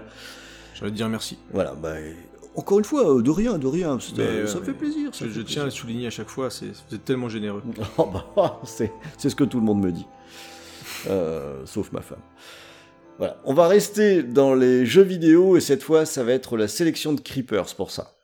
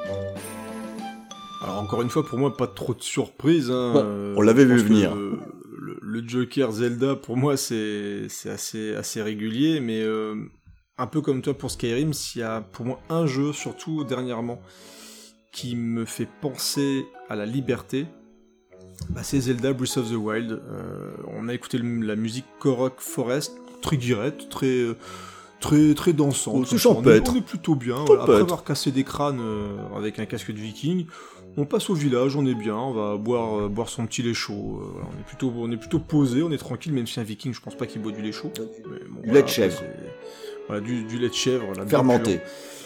et du coup, Zelda Breath of the Wild, quand il est sorti, quand je l'ai pris en main dans ma, dans ma Switch, euh, j'avais été étonné par la capacité de Nintendo à digérer des années et des années et des années de jeux à monde ouvert. Ce que j'ai trouvé génial, c'est qu'ils arrivaient, et c'est un peu le talent de Nintendo, à ne pas te prendre par la main, à te lancer dans un univers, mais à ne jamais te perdre. Et moi, généralement, dans les jeux à monde ouvert, ce qui me fait peur, c'est qu'il y a une carte qui clignote tellement dans tous les sens que tu ne sais jamais quoi faire, et t'as toujours un mec qui vient te prendre par la main, qui te demande de faire tel ou tel truc, tel ou tel truc, tel ou tel truc, t'as des machins à faire dans tous les sens. Là, t'as une map qui te paraît même presque vide, Ouais. La première impression est assez étrange. euh. Ouais, c'est ça. Mais tu te balades. Et tu te balades et tu as toujours quelque chose à faire. Et ce jeu m'a halluciné dans sa capacité à euh, vraiment te captiver dans la découverte de son univers. J'ai j'ai vraiment été bluffé par ce jeu parce que euh, globalement par rapport à tous les jeux à monde ouvert que j'ai fait, les Witcher, les machins, c'est un des rares à ne pas m'avoir saoulé par ces mécanismes de jeu. C'est la première fois que je cuisine sans me faire chier. C'est la première fois où je ramasse des trucs sans me dire oh, j'ai encore des conneries à ramasser, des bouts de bois, des bouts de cailloux, des machins. Combien, combien t'as de jeux où tu t'es là et te forces à ramasser des cailloux, des conneries pour pouvoir euh, crafter des conneries? Ah ouais, ça me saoule, moi. ça. Là, c'est là, c'est naturel. C'est un truc de dingue. C'est-à-dire que de manière naturelle, j'avais envie, je comprenais pourquoi je devais cuisiner, pourquoi ça m'intéressait de faire ça, pour aller à tel endroit, euh, pourquoi ça- je, je ne me saoulais pas à me balader en cheval pour découvrir tel ou tel horizon ou juste rien faire et me balader. C'est vraiment un des rares mondes ouverts comme ça où je ne me suis pas fait chier en fait. Et malheureusement, j'ai pas pu aller à la fin. Je vais vous dire pourquoi. Parce qu'on m'a effacé ma sauvegarde. C'est dégueulasse. Ouais, mais c'est les enfants de mon patron. J'ai pas osé. euh, Oh. Ouais. Ouais, bravo. J'ai pas osé, mais bon, voilà. Mais merci patron. Euh, mais dans tous les cas, c'est un des jeux les plus marquants de cette génération. Parce que euh, parce que c'est beau, parce que c'est épique quand il faut, parce que c'est euh, joyeux quand il faut, parce que la musique elle défonce, comme souvent dans les Zelda. Et, euh, et j'adore cette capacité à t'émerveiller globalement grâce à la musique, à te faire découvrir des choses. Moi, moi je suis un gros gros fan des OST des Zelda. Et encore une fois, dans Breath of the Wild, c'est un sans faute. Je la trouve Ouais, c'est- impeccable. magnifique. Ouais, le- le- Ouais. la, la force du jeu, alors je suis pas allé au... Moi il m'a lassé, hein, euh, mais il m'a lassé Ouais. au bout d'un bon moment, euh, ce qui veut donc déjà dire que c'est bien, en fait. Euh, mais ce qui m'avait épaté dans ce jeu, alors comme tu dis, on a toujours quelque chose à faire, mais c'est induit par ce qui est sur l'écran. Euh, Absolument. On a, euh, on va nous, en, en quelque sorte, nous pousser gentiment par la main pour nous dire, ce serait, il y a peut-être quelque chose de sympa là-bas. Regarde, il y a un truc qui attire un peu ton regard. design, euh, grâce au level design et tout. Exactement, mais, mais sans jamais, sans jamais t'obliger. Et ça, et ça, tu vois, pour moi, c'est la vraie liberté dans le jeu vidéo. C'est-à-dire que là, tu as ce sentiment de d'être libre. Il y a vraiment le Nintendo te lâche dans un univers qui est tellement bien pensé qu'en toute liberté, tu peux jouer comme tu veux. Et globalement, dans la plupart des jeux à monde ouvert, j'ai cette sensation qui est assez frustrante qu'on te fait miroiter un univers absolument immense, mais où tu as quand même ce rail qui est là et qui te fait comprendre que tu dois quand même faire tel ou tel truc avant de pouvoir aller à tel ou tel endroit. Donc c'est un véritable tour de force et ils ont vraiment une capacité à renouveler leur licence de manière assez incroyable. Donc euh, voilà, Zelda Breath of the Wild c'est vraiment un gros cri d'amour pour moi et la BO est juste euh, Superbe. juste euh, juste magnifique. Allez, on va changer complètement d'ambiance, je garde de la main et on va aller quand même un petit peu dans le jeu vidéo. de peu.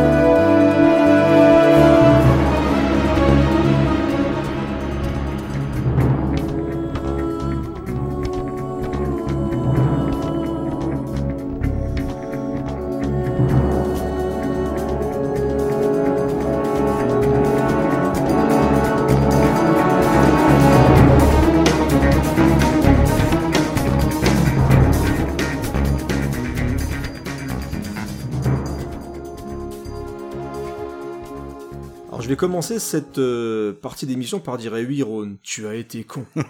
tu as été comme beaucoup, tu as détesté Speed Racer au moment où tu l'as découvert. Moi quand je l'ai vu au cinéma, je suis sorti de là-dedans avec une seule frustration. Pourquoi je l'ai pas vu quand j'étais gosse? C'est clair. Parce que j'aurais vu ça gamin, mais j'aurais été mais complètement taré devant ce truc mais improbable. Et, et ce qui est assez étonnant dans notre sélection, c'est que bah on va parler des Wachowski, on va en parler plusieurs fois. Parce que pour moi, Liberté, ça rime pas mal avec les Wachowski en termes de cinéma, en termes d'univers, en termes de proposition de cinéma. Et Speed Racer, ce qui est, ce qui est incroyable, c'est que on parlait de jeux vidéo juste avant, mais t'as souvent des adaptations de jeux vidéo qui loupent complètement le coche. Mm. Et je vais pas reparler de Max Payne, hein, ça ne sert à rien parce que y a, voilà, Nico serait, serait très triste. Mais t'as des films qui ne comprennent absolument pas ce qu'est un jeu vidéo. Et là, tu as Speed Racer qui te bouffe les codes du jeu vidéo, qui ne les cite pas comme ça ouvertement, mais quand tu connais les codes du jeu vidéo, tu comprends Tout y est. ce qu'ils veulent en venir Mm. et l'utilisent en termes de narration. Mm. Euh, je prends l'exemple du Ghost.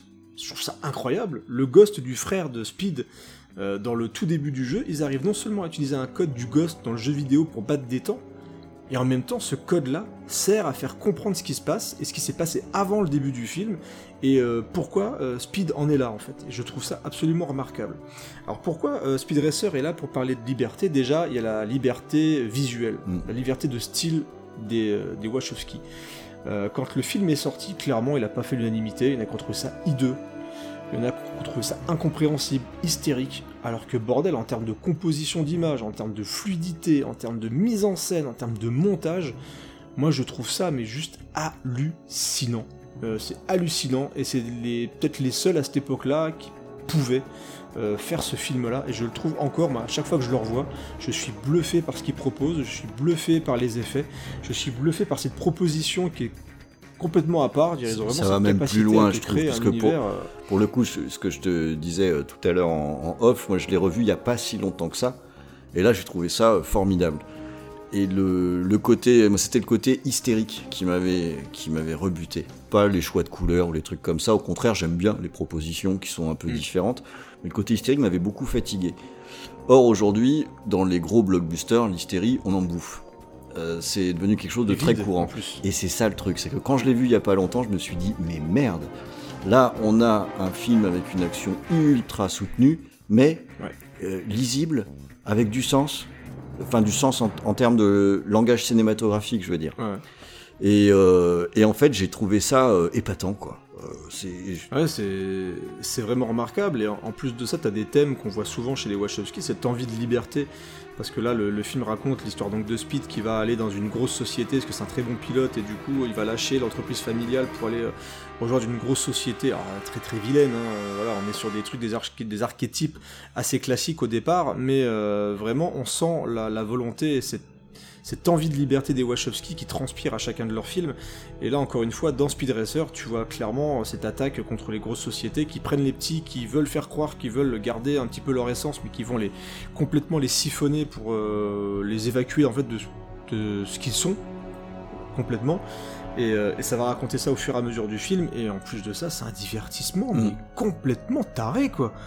C'est, on, parlait des visuels, mais quand tu regardes la composition des scènes, la profondeur de champ et tout ce qui se passe en termes de détails dans, dans les séquences, moi je trouve ça cool. J'aime bien le singe qui fait des fucks, moi ça m'amuse. Voilà, Euh, ça me fait rire. Et je trouve que le film est drôle. Il y a John Goodman est formidable, Suzanne Sarandon est très très bien aussi. Euh, Émile Hirsch est top. Enfin, voilà, moi je trouve vraiment que ça se passe, euh, ça se passe bien quoi dans, Speed Racer. Il Christina Ricci aussi qui est dedans, donc il y a un gros gros gros casting. Donc euh, non, franchement Speed Racer, moi je fais partie des gros gros défenseurs de ce film-là. Et on a une musique de Michael Giacchino, on a déjà parlé aussi. Ça fait partie des gros compositeurs en activité actuellement avec Alexandre Desplat. Pour moi, ça fait partie des meilleurs compos. Euh, J'aime beaucoup ces mecs-là. Et il a une capacité à s'adapter aussi à n'importe quel type de film. Moi, je trouve ça. euh, c'est peut-être un petit peu le, remplaçant spirituel d'un John Williams. Moi, je trouve. euh, il arrive à te faire de l'animé, il arrive à te faire du film d'action, il arrive à te faire du, film de guerre, du Star Wars, etc. Donc, et quand tu regardes le style de, Speed Racer, je trouve que la BO, un petit peu comme ça, je rapprocherais ça un petit peu de ce qu'il fait dans Les Indestructibles. Je trouve en termes de sonorité. Euh, et c'est très enlevé, c'est très enjoué. Voilà, moi je trouve ce film formidable, donc euh, je crois qu'il vient de retomber, peut-être qu'il est sur Netflix, je sais plus, mais dans tous les cas, euh, ça fait partie des films qu'il faut défendre, qui sont d'une liberté créatrice, créative totale. Donc voilà, moi j'adore, j'adore ce film-là. on va rester sur les grands films et les films qui ont marqué leur époque et qui malheureusement aussi sont toujours un vrai miroir de notre, de notre société à travers un, un Jim Carrey, mine de rien, un très très grand Jim Carrey.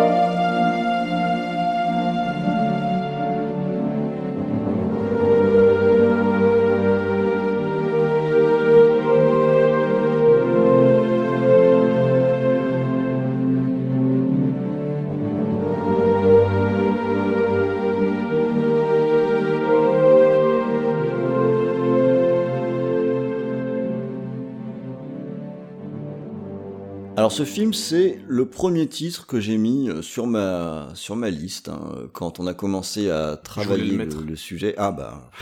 ouais, mais t'es toujours plus rapide que moi. Pourtant, je crois que je t'avais laissé du temps sur celle. pour à savoir que même si on est très très en retard, j'ai quand même rechangé de musique euh, il y a deux jours. Hein, euh, c'est hallucinant. Ouais. Et donc voilà, je vous ai passé une musique de The Truman Show. Euh, Quel grand film. Qui est un, parce que c'est un film que j'aime beaucoup. C'est un film que mm. j'aime beaucoup. Et pour préparer l'émission, bah, l'air de rien, j'ai dû un petit peu réfléchir sur mais, mais, mais pourquoi ça me semble être à ce point pertinent, enfin tellement pertinent que c'était le premier euh, sur, euh, sur ma liste. Bah, déjà parce que je pense que c'est une fable qui est, qui est très positive sur le sur la liberté. Alors ceux qui n'ont pas vu euh, le film, ça raconte l'histoire d'un homme qui va vivre dans un monde factice, dans une télé-réalité, euh, où lui pense que c'est l'univers euh, réel et il est filmé 24 heures sur 24 et en fait on contrôle sa vie quoi de cette façon-là. Et lui, son, son souhait, son but dans la vie, j'ai envie de dire, eh bien, c'est de voyager, c'est de partir, en d'autres termes, d'être libre. Et ça fonctionne, ça a un écho qui est absolument génial, et je l'ai revu euh, pour le coup, quand, après avoir mis le titre, je me oh, ça fait longtemps que je l'ai pas vu, je vais le remettre en, route. Parce que on a un personnage qui est euh, totalement pur. Euh, Jim Carrey, il est d'une naïveté totale.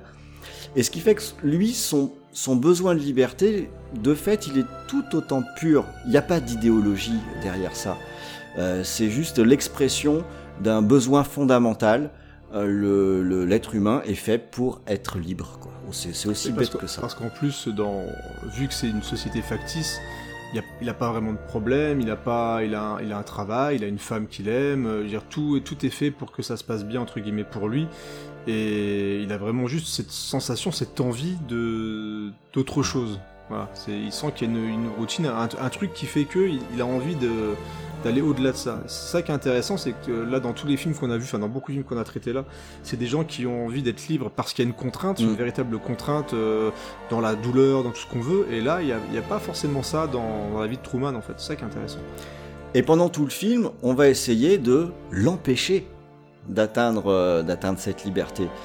Et c'est peut-être ça qui fait que ça continue de parler à ce point aux spectateurs, et peut-être même en particulier encore aujourd'hui euh, quand on le regarde, parce que ce personnage, euh, on va, être forcément attaché à sa quête, et ce qui lui arrive, c'est qu'il est, dupé, il est dupé à tous les niveaux. Et être dupé, être contrôlé, être dirigé pour faire ceci ou cela, ben c'est notre lot à tous, tous les jours, tout le temps. Et ce qu'on va voir dans ce film, et c'est pour ça qu'on va être embarqué, et que moi je suis toujours euh, ému quand, je le regarde, Ouais, ouais, magnifique. c'est que euh, le, ce type-là, comme tu dis, qui a pas vraiment de problème, ben, n'empêche que lui, il va avoir le courage, il va avoir le caractère pour se battre et ne pas rester dans sa case. Tout le monde va être contre lui, il va vouloir l'empêcher, mais non, il va pas baisser les bras, il va y aller. Et ça, ça nous parle parce que avoir envie d'envoyer chier les convenances de faites ceci, faites cela, euh, de d'arrêter de, faire semblant de croire des, des conneries qu'on peut nous raconter, on l'a tous cette envie. Mais est-ce qu'on a le courage de le faire? Ben, Pas forcément. Là, on a un personnage qui, lui, l'a, euh, ce, ce courage. Il est un peu naïf, il est un peu concon, mais n'empêche que, il est meilleur que tout le monde, parce que lui, il va aller au bout de, de, de son désir de, de- de liberté. Alors, c'est porté par Jim Carrey que je trouve euh, incroyable dans, dans ce film. Il est formidable. Le, avec euh, Disjoncté, pour moi, c'est son plus grand rôle. Quoi. Ah, disjoncté, c'était fou. Est- Et c'était c'était l'époque où euh, les, beaucoup découvraient cette capacité à pas faire uniquement des grimaces dans, dans Mask, dans, dans Bed de, de, de Bed Number, etc. Donc euh, c'est il a vraiment été mis en avant comme dans son film sérieux entre guillemets, mais il est il est à la fois touchant tout en gardant ce côté un peu clown. C'est ça. Il y a un équilibre qui naïf, est, ouais. Mm. qui est, qui est quand même assez superbe. Et, et tout à l'heure, je vous ai parlé de Hunger Games et j'ai un peu taclé ces films pour ados en disant, ouais, c'est des films qui nous mettent en avant un, un désir de liberté d'opérette. Euh, Truman Show, c'est de l'autre côté du spectre. C'est un film qui, à l'inverse, n'a pas l'air d'y toucher. Euh, qui va pas chercher une position caricaturale, mais qui en dit beaucoup plus qu'il en a l'air, sans avoir besoin d'un marqueur pour souligner les mots, quoi. Et euh, pour moi, c'est beaucoup plus efficace parce que là, on a un film qui, en plus, c'est divertissant, quoi. C'est pas un film intellectuel Oui, ou que ce soit, c'est un film vraiment divertissant, mais où à la fin du film, euh, même sans le faire exprès, on a un message qui va rentrer. On a, euh, ça, ça va nous ça va nous parler aussi de nos vies euh, à nous. Euh, je pense pas que ce soit juste une, un truc qu'on dit euh, ça va être pour critiquer la télé-réalité. Bah, je crois que ça va quand même bien au-delà de ça, parce que la télé-réalité, c'est notre vie qui est. Ouais, ouais, qui- est c'est- montré dans la- ce film. Et la télé-réalité, généralement, t'as plus des films comme Ed TV qui vont vraiment calquer plus la vraie télé-réalité. Là, on est dans une, on est dans une télé-réalité, mais euh, mais on n'est pas, il y a, y a- y a pas ce côté cynique et facile de parce que la télé-réalité, tout le monde peut la critiquer, c'est extrêmement simple euh, de- d'aller euh, critiquer les ch'tis à je sais pas où là, c'est c'est très très bête, c'est c'est hyper facile là dans dans celui-ci. Comme tu le dis, c'est quelque chose qui est divers, c'est un film qui est très divertissant mais euh, en même temps qui te qui te tire pas à la manche pour dire regarde regarde euh, comme c'est pas bien regarde comme c'est pas bien de faire ça regarde comme euh, je, je, je suis intelligent etc c'est tu finis le film avec la banane mais en même temps tu as quand même quelque chose où tu as réfléchi un petit peu. Il y a, il y a un Mm. message qui est venu. Il y a une réflexion qui se pose mais sans forcément être dans le, dans le dépressif ou dans le sentencieux à te dire voilà la télé-réalité c'est nul non le film il raconte pas forcément ça t'as raison c'est c'est vraiment une, cette sensation de liberté que même nous, on peut un peu vivre dans une télé-réalité où on nous manipule Mm. pour éviter, pour rester voilà bien bien droit euh, dans nos bottes et euh, se limiter à faire uniquement ce qu'on nous demande de faire euh, dans le global. Bon, un petit mot sur la musique. Hein. Celle que j'ai sélectionnée s'appelle Dreaming of Fiji. Et euh, parce que voilà, je trouve que ça illustre bien justement ce, ce, ce- un petit peu ce, ce rêve de liberté que va avoir le, le, le personnage. Euh, et je voudrais juste souligner que c'est une chouette BO dans son ensemble, qui retranscrit bien l'ambiance du film, Ouais. euh, qui est plutôt enjoué euh, globalement. Il y a qui, est- qui est plutôt calme en, en général, mais qui, qui est très agréable à écouter. Moi, de temps en temps, j'aime bien la lancer euh, comme ça en fond. C'est le genre de musique qui fait que voilà, je suis bien quand, quand j'écoute ça, quoi. Ça, ça me plaît pas mal. Allez, maintenant c'est au tour de Creepers qui nous ramène dans l'univers de la SF chez des réalisatrices dont il a déjà parlé tout à l'heure.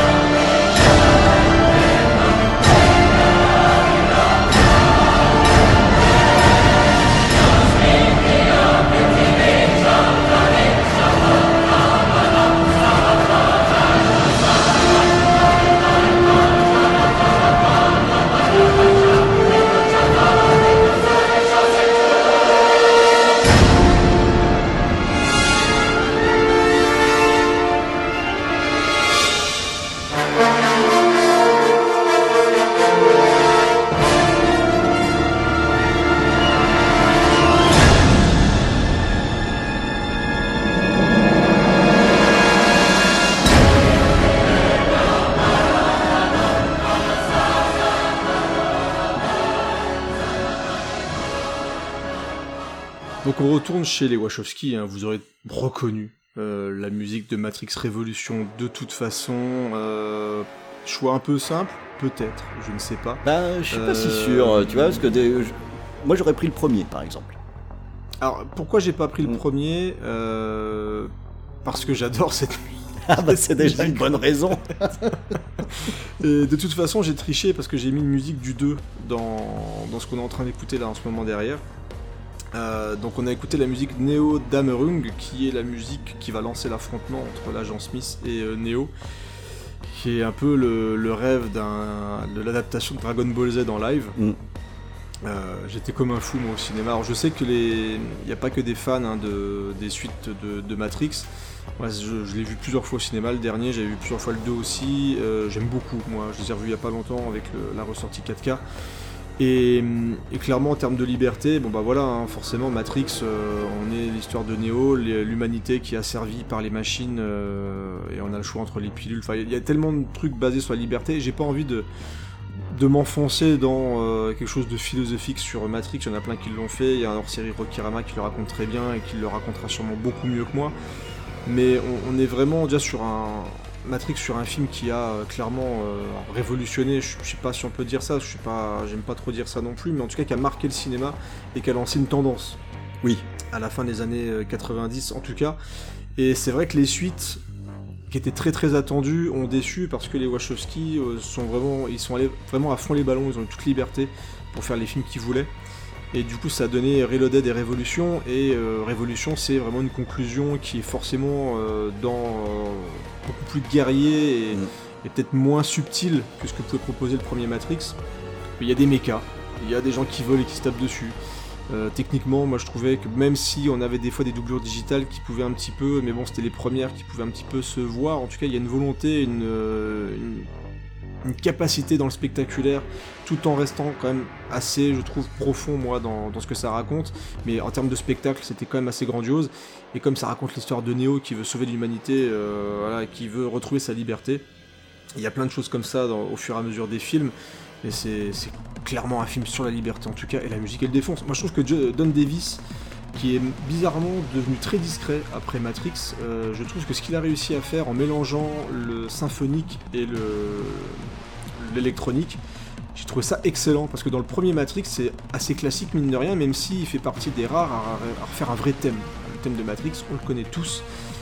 Dès le Reloaded, il a fait même des partenariats avec des artistes pour faire des choses vraiment hyper surprenantes, je en termes de composition. Et là, cette musique-là, moi je l'adore, hein, je l'écoute assez régulièrement. Je me suis payé les vinyles il y a pas longtemps, ils sont absolument somptueux et je trouve que ça défonce. Et en plus, la scène, moi quand tu les vois marcher sous la pluie, euh, avec la musique qui se déclenche, avec tous les agents Smith qui sont sur les côtés, euh, cette confrontation gueule. qu'on attend tous voilà, de- depuis le début et qui monte en tension au fur et à mesure des films, euh, ça, ça défonce tout simplement. Donc euh, voilà, Neo Damerung, c'est formidable et les, toutes les BO, vraiment l'ensemble des BO des films Matrix est, est vraiment excellente. Donc euh, j'espère que vous avez kiffé autant que moi de réécouter ça euh, aujourd'hui. Alors encore une fois, on va changer de, style hein, euh, complètement et on va aller chez un cinéaste chouchou de notre ami Rune.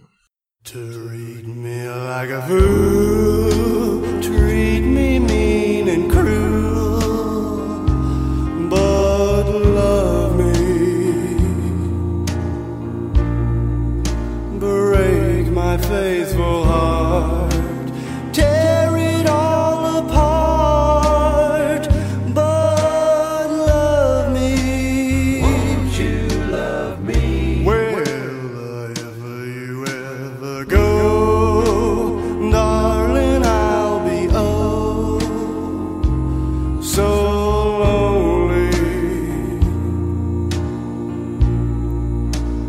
I'll be sad and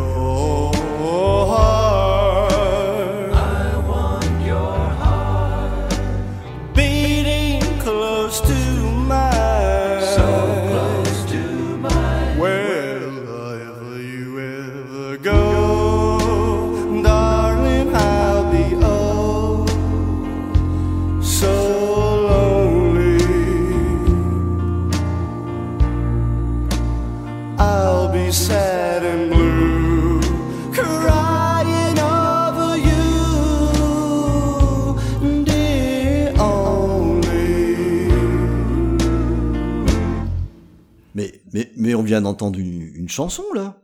Euh, Tricheur. et, et on vient d'entendre une chanson chantée par Nicolas Cage. Mais ouais, Ah, Nicolas. carrément. Alors oui, parce que dans ma sélection, je vous- il y a une autre catégorie de films que je voulais absolument. Je voulais avoir un road movie. Euh, parce que le, le road movie, bah, part aussi par définition finalement. C'est carrément pas faux. hein. Voilà, et on a euh, là on est en plein dans la, la recherche de liberté, mais tant qu'à faire, je voulais un road movie si possible un petit peu tordu, et il se trouve qu'il y en a un qui existe et que j'aime beaucoup, c'est euh, Sailor et Lula, euh, le film de, de David Lynch, avec bien sûr la musique Badalamenti comme d'habitude chez Lynch, mais aussi euh, notre bon vieux Nicolas Cage qui nous chante Elvis là en toute décontraction, le, petit, petit brin de voix comme ça, c'est pas mal. Euh, puis je me suis dit, dis donc, si je peux passer une chanson avec Nicolas Cage qui chante, je crois qu'il faut vraiment pas que je me prive et que, et que je la mette, quoi. hein. Euh, donc voilà, ce film, ça va raconter une histoire de, de cavale. Euh, alors forcément bizarre, on est chez Lynch, hein, puisque ça va être la, la fuite de Nicolas Cage et de Laura Dern, pardon. Ah non, c'est Laura Dern pour eux, je trouve. Ouais. Euh, qui vont qui vont essayer d'échapper à une, une mer qui est complètement tarée. Ils vont croiser des personnages euh, hauts en couleur, bien entendu. Il y a ce côté toujours un peu un peu éthéré de, de David Lynch euh, qui est là. C'est une double quête. C'est d'abord de se barrer pour leur vie, ce qui est déjà une raison que je trouve tout à fait tout à fait pas mal, c'est pas mal comme raison, c'est quand même une bonne raison. Et puis aussi parce que finalement, pendant tout le film, eh bien, on va retrouver ça, ce, ce, ce, ce point que j'avais abordé euh, dans 37.2, euh, c'est que on a un couple, ils sont bien ensemble, et quand ils sont bien ensemble, t'as presque l'impression qu'il peut leur arriver quoi que ce soit. Eux, en tout cas, euh, ils sont libres. Voilà, je vais pas m'étendre plus que ça sur Sailor et Lula, sinon je vais être redondant avec des thèmes qu'on a déjà abordés. Mais bon, voilà, Nicolas Cage qui chante, hein, je crois que ça aurait été dommage de s'en passer quand même. Allez, on va arriver à la dernière sélection euh, de Creepers. Et ben, bien entendu, hein, il y avait un réalisateur qui ne l'avait pas encore cité. C'est le moment. C'est parti pour le classique de Creepers.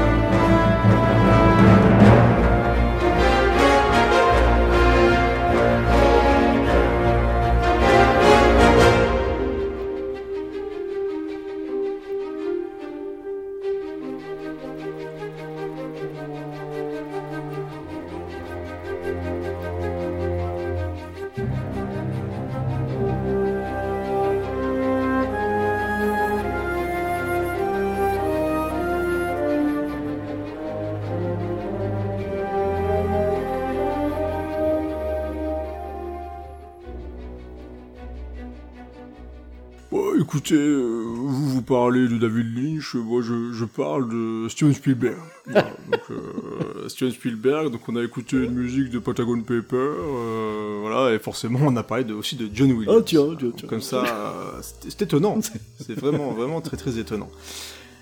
Mais Pentagon Paper, alors ce qui est bien, c'est que vraiment j'ai l'impression quand même qu'on aura euh, un petit peu euh, scruté pas mal de choses en termes de liberté. Il en restera encore un après, parce que tu vas conclure gentiment cette émission juste après moi.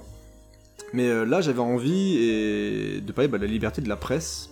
La liberté de la presse qui est euh, parfois un petit peu en danger. euh, voilà. Et surtout que le film était sorti à une époque où il y avait des choses qui se disaient beaucoup, même au niveau des politiques, euh, qui poussaient un petit peu les gens à pas trop lire les journaux, euh, pas trop s'intéresser à ce qui se disait, à dire voilà, les journalistes racontent plutôt des bêtises, euh, ça serait peut-être mieux de nous écouter nous. Voilà, ne regardez pas nos tracking de fake news, c'est pas sympa.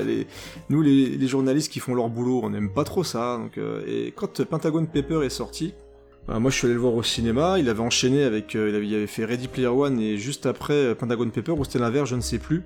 Et généralement, quand Steven Spielberg enchaîne les films aussi vite, bah, on est plutôt content. Voilà. Mm. Et moi, ça, voilà, moi, j'avais été gâté avec Ready Player One et j'ai été gâté avec euh, Pentagon Paper, qui est, euh, qui est pour moi un film qui est quand même relativement important parce que même s'il raconte euh, une histoire qui se passe il y a quand même ces quelques années, parce que ça parle justement de bah, du- bah, des Pentagon Paper, hein, pas non plus réinventer la roue, et de, de choses qui ont été balancées sur la guerre du Vietnam, qui étaient bien bien bien cachées pour essayer de, de ne pas montrer aux Américains qu'ils étaient en train de, de perdre la guerre, ils étaient en train de s'ensevelir complètement, que c'était un petit peu la merde, et qu'il y avait plein de petites choses pas sympas derrière tout ça. Euh, et ben, il s'est posé la question de raconter ou pas justement ce qui se passait euh, à la Maison Blanche. Et jusqu'à plein plein de scènes dans le film, on voit qu'il y a jusqu'au moment justement où alors je sais pas je, vais pas spoiler, mais la, la musique qu'on a écoutée, et c'est un moment qui est relativement important où on va imprimer un journal et il y a des décisions qui se font du est-ce qu'on imprime et jusqu'au dernier moment, bah on attend des coups de téléphone, il y a des passages téléphoniques d'une intensité remarquable et c'est superbement filmé, c'est hyper bien joué, euh, voilà on a un casting qui est juste euh, incroyable. Et, ce qui est intéressant, c'est que non seulement ça va parler bah, non, bah, de la liberté de la presse, mais en même temps, il y a aussi un sujet qui est quand même relativement présent, c'est aussi l'égalité homme-femme, euh, et le film, je trouve, le raconte très très bien. Je trouve que c'est vraiment une force de, Spielberg au niveau de sa mise en scène, c'est d'appuyer comme ça à un moment de décision très très important, de voir une femme seule, entourée et encerclée par des hommes qui pensent absolument tout savoir et tout connaître d'un métier que elle, normalement, ne maîtrise pas. Et, et globalement, sur la longueur du film, moi, il n'y a pas de temps mort. Pourtant, on n'est pas du tout sur un film d'action. On est vraiment sur un film de tension, C'est sur un trépidant. film de, de dialogue. C'est hyper bien écrit. Mm. C'est vraiment, vraiment, vraiment, vraiment très, très bien écrit. Donc voilà, pour moi, c'est un film important parce que il, il est intelligent, il est bien fait et il est fait par un mec qui maîtrise son art. Tout simplement, la vie de la, la photo est magnifique et la musique euh, de, de John Williams, même si euh, on peut trouver un petit peu des redondances par rapport à certaines euh, compositions récentes. Je trouve que par rapport au thème, euh, ce, côté un peu calme, mais, euh, en même temps assez, enlevé à certains moments de tension, je trouve que ça, ça souligne vraiment bien ce qui se passe à l'écran. Encore une fois, il y a une alchimie entre Spielberg et John Williams qui est, voilà, malgré les âges, hein, ça fonctionne toujours très très bien. Et tant que Spielberg sera là, moi j'espère qu'il va continuer à faire des films, parce qu'il n'y a pas vraiment d'indication de, faiblesse. Mhm. J'ai vu la bande-annonce il n'y a pas longtemps de son remake de West Side Story. T'as des images mais incroyables quoi, donc euh, même, même si parfois il peut être un petit peu plus faible, il te propose des choses mais tellement riches et Il a une marge. Il a une marge. Il a le droit de ouais, faire, il a le droit de faire un truc un peu plus faible. fou, ça va quand même rester. puis de se euh, détendre, tu vois. c'est- exactement. Mais en termes de réalisation, il met tellement de réal jeune à l'amende que voilà, moi je suis tellement content à chaque annonce d'un film de Spielberg qui pourtant, euh, voilà, on en parle beaucoup beaucoup moins maintenant, mais euh, voilà, moi j'aime beaucoup et Pentagon Paper j'ai adoré, vraiment vraiment vraiment adoré et je pense que ça fait partie des de ces de ces films qu'il faut voir au moins euh, au moins une fois. Encore plus maintenant. Alors je sais pas si c'était la volonté de, de Spielberg, parce Si, qu'il si. il il parle d'une histoire qui s'est déroulée il y a déjà maintenant euh, un certain temps, on va dire. Mm. Et le film il sort en 2017. Aujourd'hui on est en 2021. En, en France actuellement la liberté de la presse recule. Euh, c'est des choses qui se mesurent. Euh, la pression pour diffuser quelque chose qui est monté dans Pentagon Papers, ben les choses ont été tout de même un petit peu verrouillées maintenant. Hein. Euh, Ouais. Rappelons que 90% de la presse appartient à, des copains de nos dirigeants. Le, ça, ce sont des faits, quoi. Euh, Mais ça avait et c'est pareil aux États-Unis. en- Hein. Pas c'est en France, c'est aux États-Unis, c'est dans tous les pays où la presse est quelque chose qui est en train d'être d'être contrôlé. Or, c'est important parce que euh, sinon, on ne sait pas. Parce que le, le script, quand il l'a eu, il a dit il faut le faire maintenant. C'est-à-dire que quand il a vu l'actualité, etc., à l'époque Donc c'était volontaire aussi, d'accord, ouais. Ouais, c'était volontaire. C'était Quand il a volontaire. déclenché Pentagon Paper, c'était vraiment en réaction à tout ce qui se passait au niveau de la liberté Mm. d'expression, etc. Donc c'est vraiment une volonté de Spielberg de le faire à ce Ouais. moment-là, parce que sinon pour lui c'était plus intéressant de le faire plus Mais tard. euh, ça les devient, élections, tout ça. Je l'ai pas vu à sa sortie, moi, ce film. Je l'ai vu plus tard et je trouve que c'est euh, c'est important d'avoir cette petite piqûre de rappel. Euh, on a des exemples tous les jours. Euh, Aujourd'hui, on a euh, on a en Colombie des gens qui se font tuer parce qu'ils manifestent. Mm. Ce- la, la première fois qu'on a eu un article de presse en France, c'était dans Le Monde. C'était euh, hier par rapport à la date de l'enregistrement. Alors que ça dure depuis des semaines. Et qu'est- pourquoi est-ce que ça se passe comme ça en Colombie? C'est parce que le- le- les personnes en place veulent faire passer des lois qui sont très très proches de ce qui est en train de se mettre en place dans un pays comme le nôtre. Et là, d'un seul coup, ben, on n'en parle pas. Donc c'est un petit peu problématique. L'importance de l'accès à l'information, euh, c'est capital. Euh, et c'est bien juste qu'on n'oublie pas ce, ce petit point de temps en temps. Eh bien merci de votre intervention, euh, cher maître. Non mais t'as raison, c'est vraiment, euh, c'est fait vraiment partie de ces films qui, pour moi, qui sont faits en réaction à l'actualité, et c'est bien qu'il y ait encore des gens.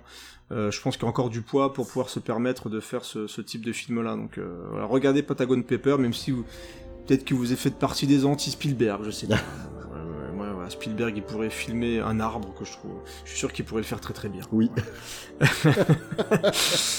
Euh, bon bah il est temps de passer à la dernière musique euh, de ce scoring et il y a un- il y a une odeur de Wachowski encore une fois derrière tout ça.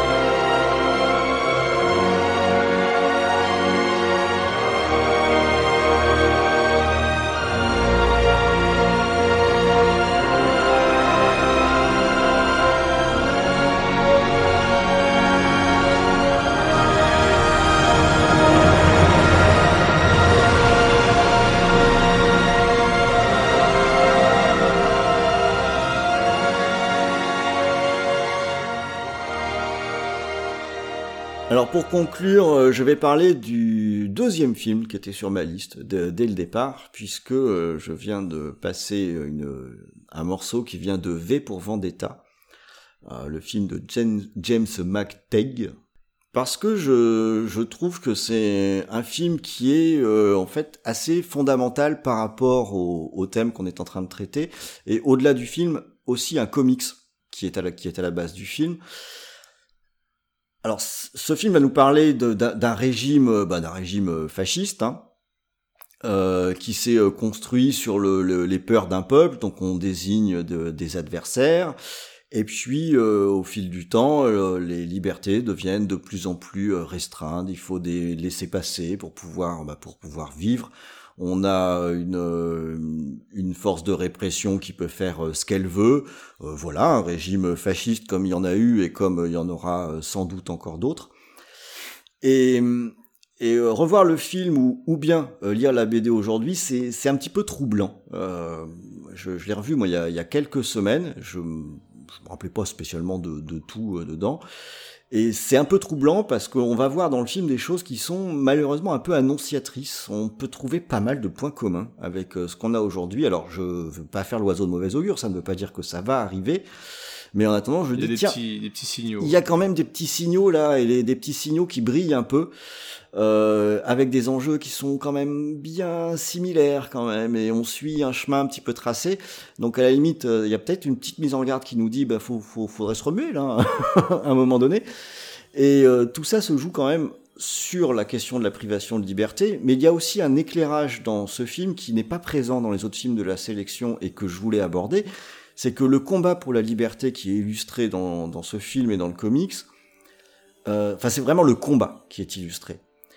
Et euh, dans ce film, on va pas on va pas le romancer plus que ça. Malgré le héros qui a un masque, qui, qui, qui a des airs, etc., il a des actions violentes.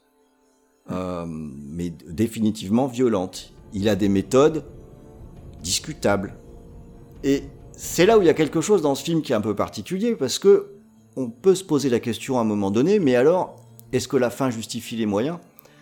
Dans ce qui nous est montré, il est tout de même très évident que le qui est l'adversaire, qui on doit combattre. Mais alors, est-ce que la violence est légitime? Il y a cette question dans ce film-là, et c'est pas une question facile, donc comptez pas sur moi pour donner une réponse. C'est intéressant parce qu'en plus, quand le film est sorti, bon, c'est quand même une BD qui est très très connue. bah, c'est Alan Euh, Moore, hein. Voilà, c'est Alan Moore, on avait les Wachowski à la production. C'était le premier film de James McTeague qui fera après Ninja Assassin, quand même. hein. C'est pour ça que c'est un copain aussi. Voilà, c'est faut, faut dire faut, pourquoi on l'aime bien. Mais euh, ce ce qui est intéressant et ce qui est toujours très intéressant, je trouve, c'est qu'on n'a pas uniquement un côté euh, tout blanc, tout noir, C'est ça. Et que ça fait partie de ces peut-être même de ces rares films qui euh, qui osent euh, dire voilà, il y a euh, ce truc-là, il y a euh, ce régime totalitaire, il y a mais en, en termes d'action, qu'est-ce qui nous reste? Est-ce que euh, on va uniquement mettre des gilets jaunes et euh, manifester, ou est-ce que on va aller plus loin? C'est ça fait partie de ces œuvres qui mettent un petit peu, qui, qui rentrent un petit peu dedans et ils nous laissent nous questionner après là-dessus. Exactement. Est-ce qu'on va juger le personnage principal? Est-ce qu'on va dire voilà, euh, c'est pas bien de faire ce qu'il faut? Est-ce qu'il faut quand même euh, malheureusement aller beaucoup plus loin pour essayer de se faire comprendre?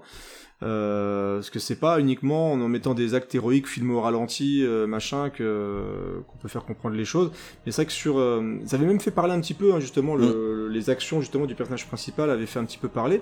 Mais en même temps, je pense que c'est le but parce que C'est le but. si C'est le but. restes, euh, Ça met, ça met, euh, ça pose une interrogation qui est très forte et qui là aussi a pas mal d'échos hein, sur le, sur une, une période actuelle où le, les actes euh, de violence des opposants sont très décriés, mais beaucoup Mm. plus que les actes de violence oppressifs.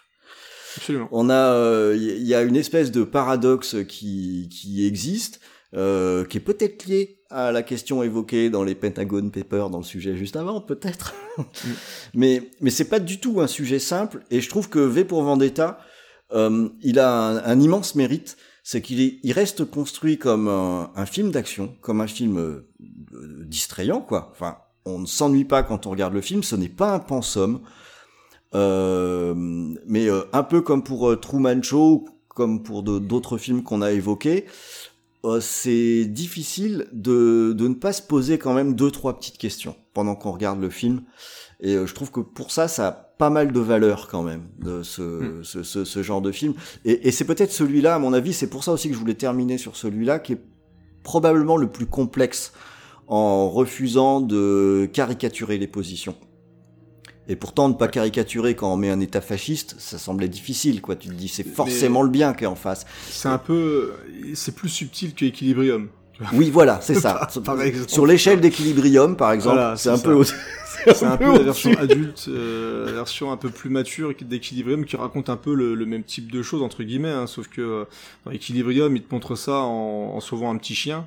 Ouais, c'est- Tu vois C'est là où les, les- il retrouve ses sensations en sauvant un petit chien, et, et là, ça va un petit peu plus loin, quoi. Donc, euh, Oh, mais, mais clairement, ça fait partie des gros films qui qui ont quand même une écriture qui va un peu au-delà du divertissement. Donc Voilà, c'est vraiment très intéressant, je trouve. Bon, le matériau de base est très très solide, hein, le comics, c'est de la bombe. Ouais. hein.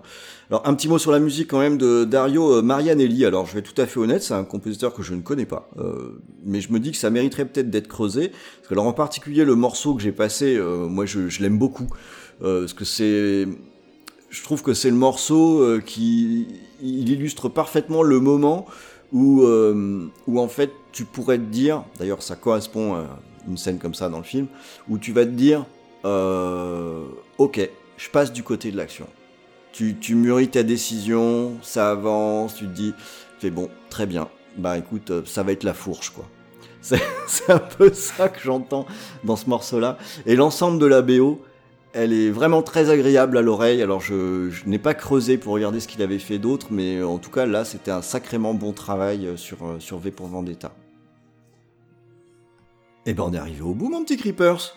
Eh ben oui, écoute, ce, ce retour dans scoring après une petite pause m'a fait du bien, surtout que un sujet que j'ai eu du mal hein, à mettre en place, mine de rien. Bah, c'est pas le sujet le plus facile non plus, là, qu'on a euh, pris, hein. voilà, parce que bah, c'est surtout l'angle en fait, Mm. l'angle, comment trouver un petit peu euh, les, les musiques, les films et comment réussir à, à secouer, à mélanger tout ça. Alors je pense qu'on s'en est bien sorti, ça sera à vous de nous dire ça dans les commentaires, mais en tout cas j'étais vraiment content de retrouver le micro et de discuter euh, Cinoche et musique bah, déjà avec toi Ron et de, de transmettre tout ça à nos amis auditeurs mais rassurez-vous rassurez-vous on va revenir avec déjà un gros dossier dans pas longtemps on a euh, des envies encore de cinéma donc on a des choses à raconter et il est hors de question que nous raccrochions nos micros pour euh, arrêter VHS et canapé on est un petit peu mou mais euh, ça va s'arranger Ouais, ouais, ouais, c'est qu'on est occupé, qu'on a des petits soucis, des machins comme ça. Bon, ça s'appelle la vie, quoi. Ça arrive une fois de temps en temps. En attendant, vous pouvez nous retrouver euh, sur euh, Facebook, Twitter, Discord, Telegram, euh, sur mon balcon. vous êtes libre de nous rejoindre où vous voulez alors sur le balcon de Rhône ouais, non, ça va euh, peut-être être voilà. compliqué. ouais. Ça peut être un, petit- un petit peu compliqué, surtout qu'il va vous accueillir avec une fourche. Oui, c'est- ça. Donc voilà, ne- planquez-vous quand même, hein, faites, faites, allez-y avec précaution, quand même, avec, ou avec une bière. Ou avec... Ah, là, ça passe. Voilà, avec une bière. Oubliez le drapeau blanc, c'est plutôt la bière blanche qui, euh, qu'il faut ramener euh, chez, chez Ron si vous voulez rentrer. Mais euh, voilà, on va revenir en force avec beaucoup de gros dossiers et un explosif, voilà, qui sera diffusé dans pas très, dans pas très longtemps. Voilà, donc rassurez-vous, VHS et canapé, c'est pas fini, au contraire, et il nous reste plus qu'à vous dire bah, à bientôt. À bientôt. Ma liberté, longtemps je t'ai gardée comme une perle rare. Ma liberté, c'est toi qui m'as aidé à larguer les amarres. Pour aller n'importe où, pour aller jusqu'au bout des chemins de fortune. Pour cueillir en rêvant une rose des vents sur un rayon de lune. Ma liberté devant tes volontés, mon âme était soumise. Ma liberté, je t'avais tout donné, ma dernière chemise. Et combien j'ai souffert pour pouvoir satisfaire tes moindres exigences. J'ai changé de pays, j'ai perdu mes amis pour gagner ta confiance.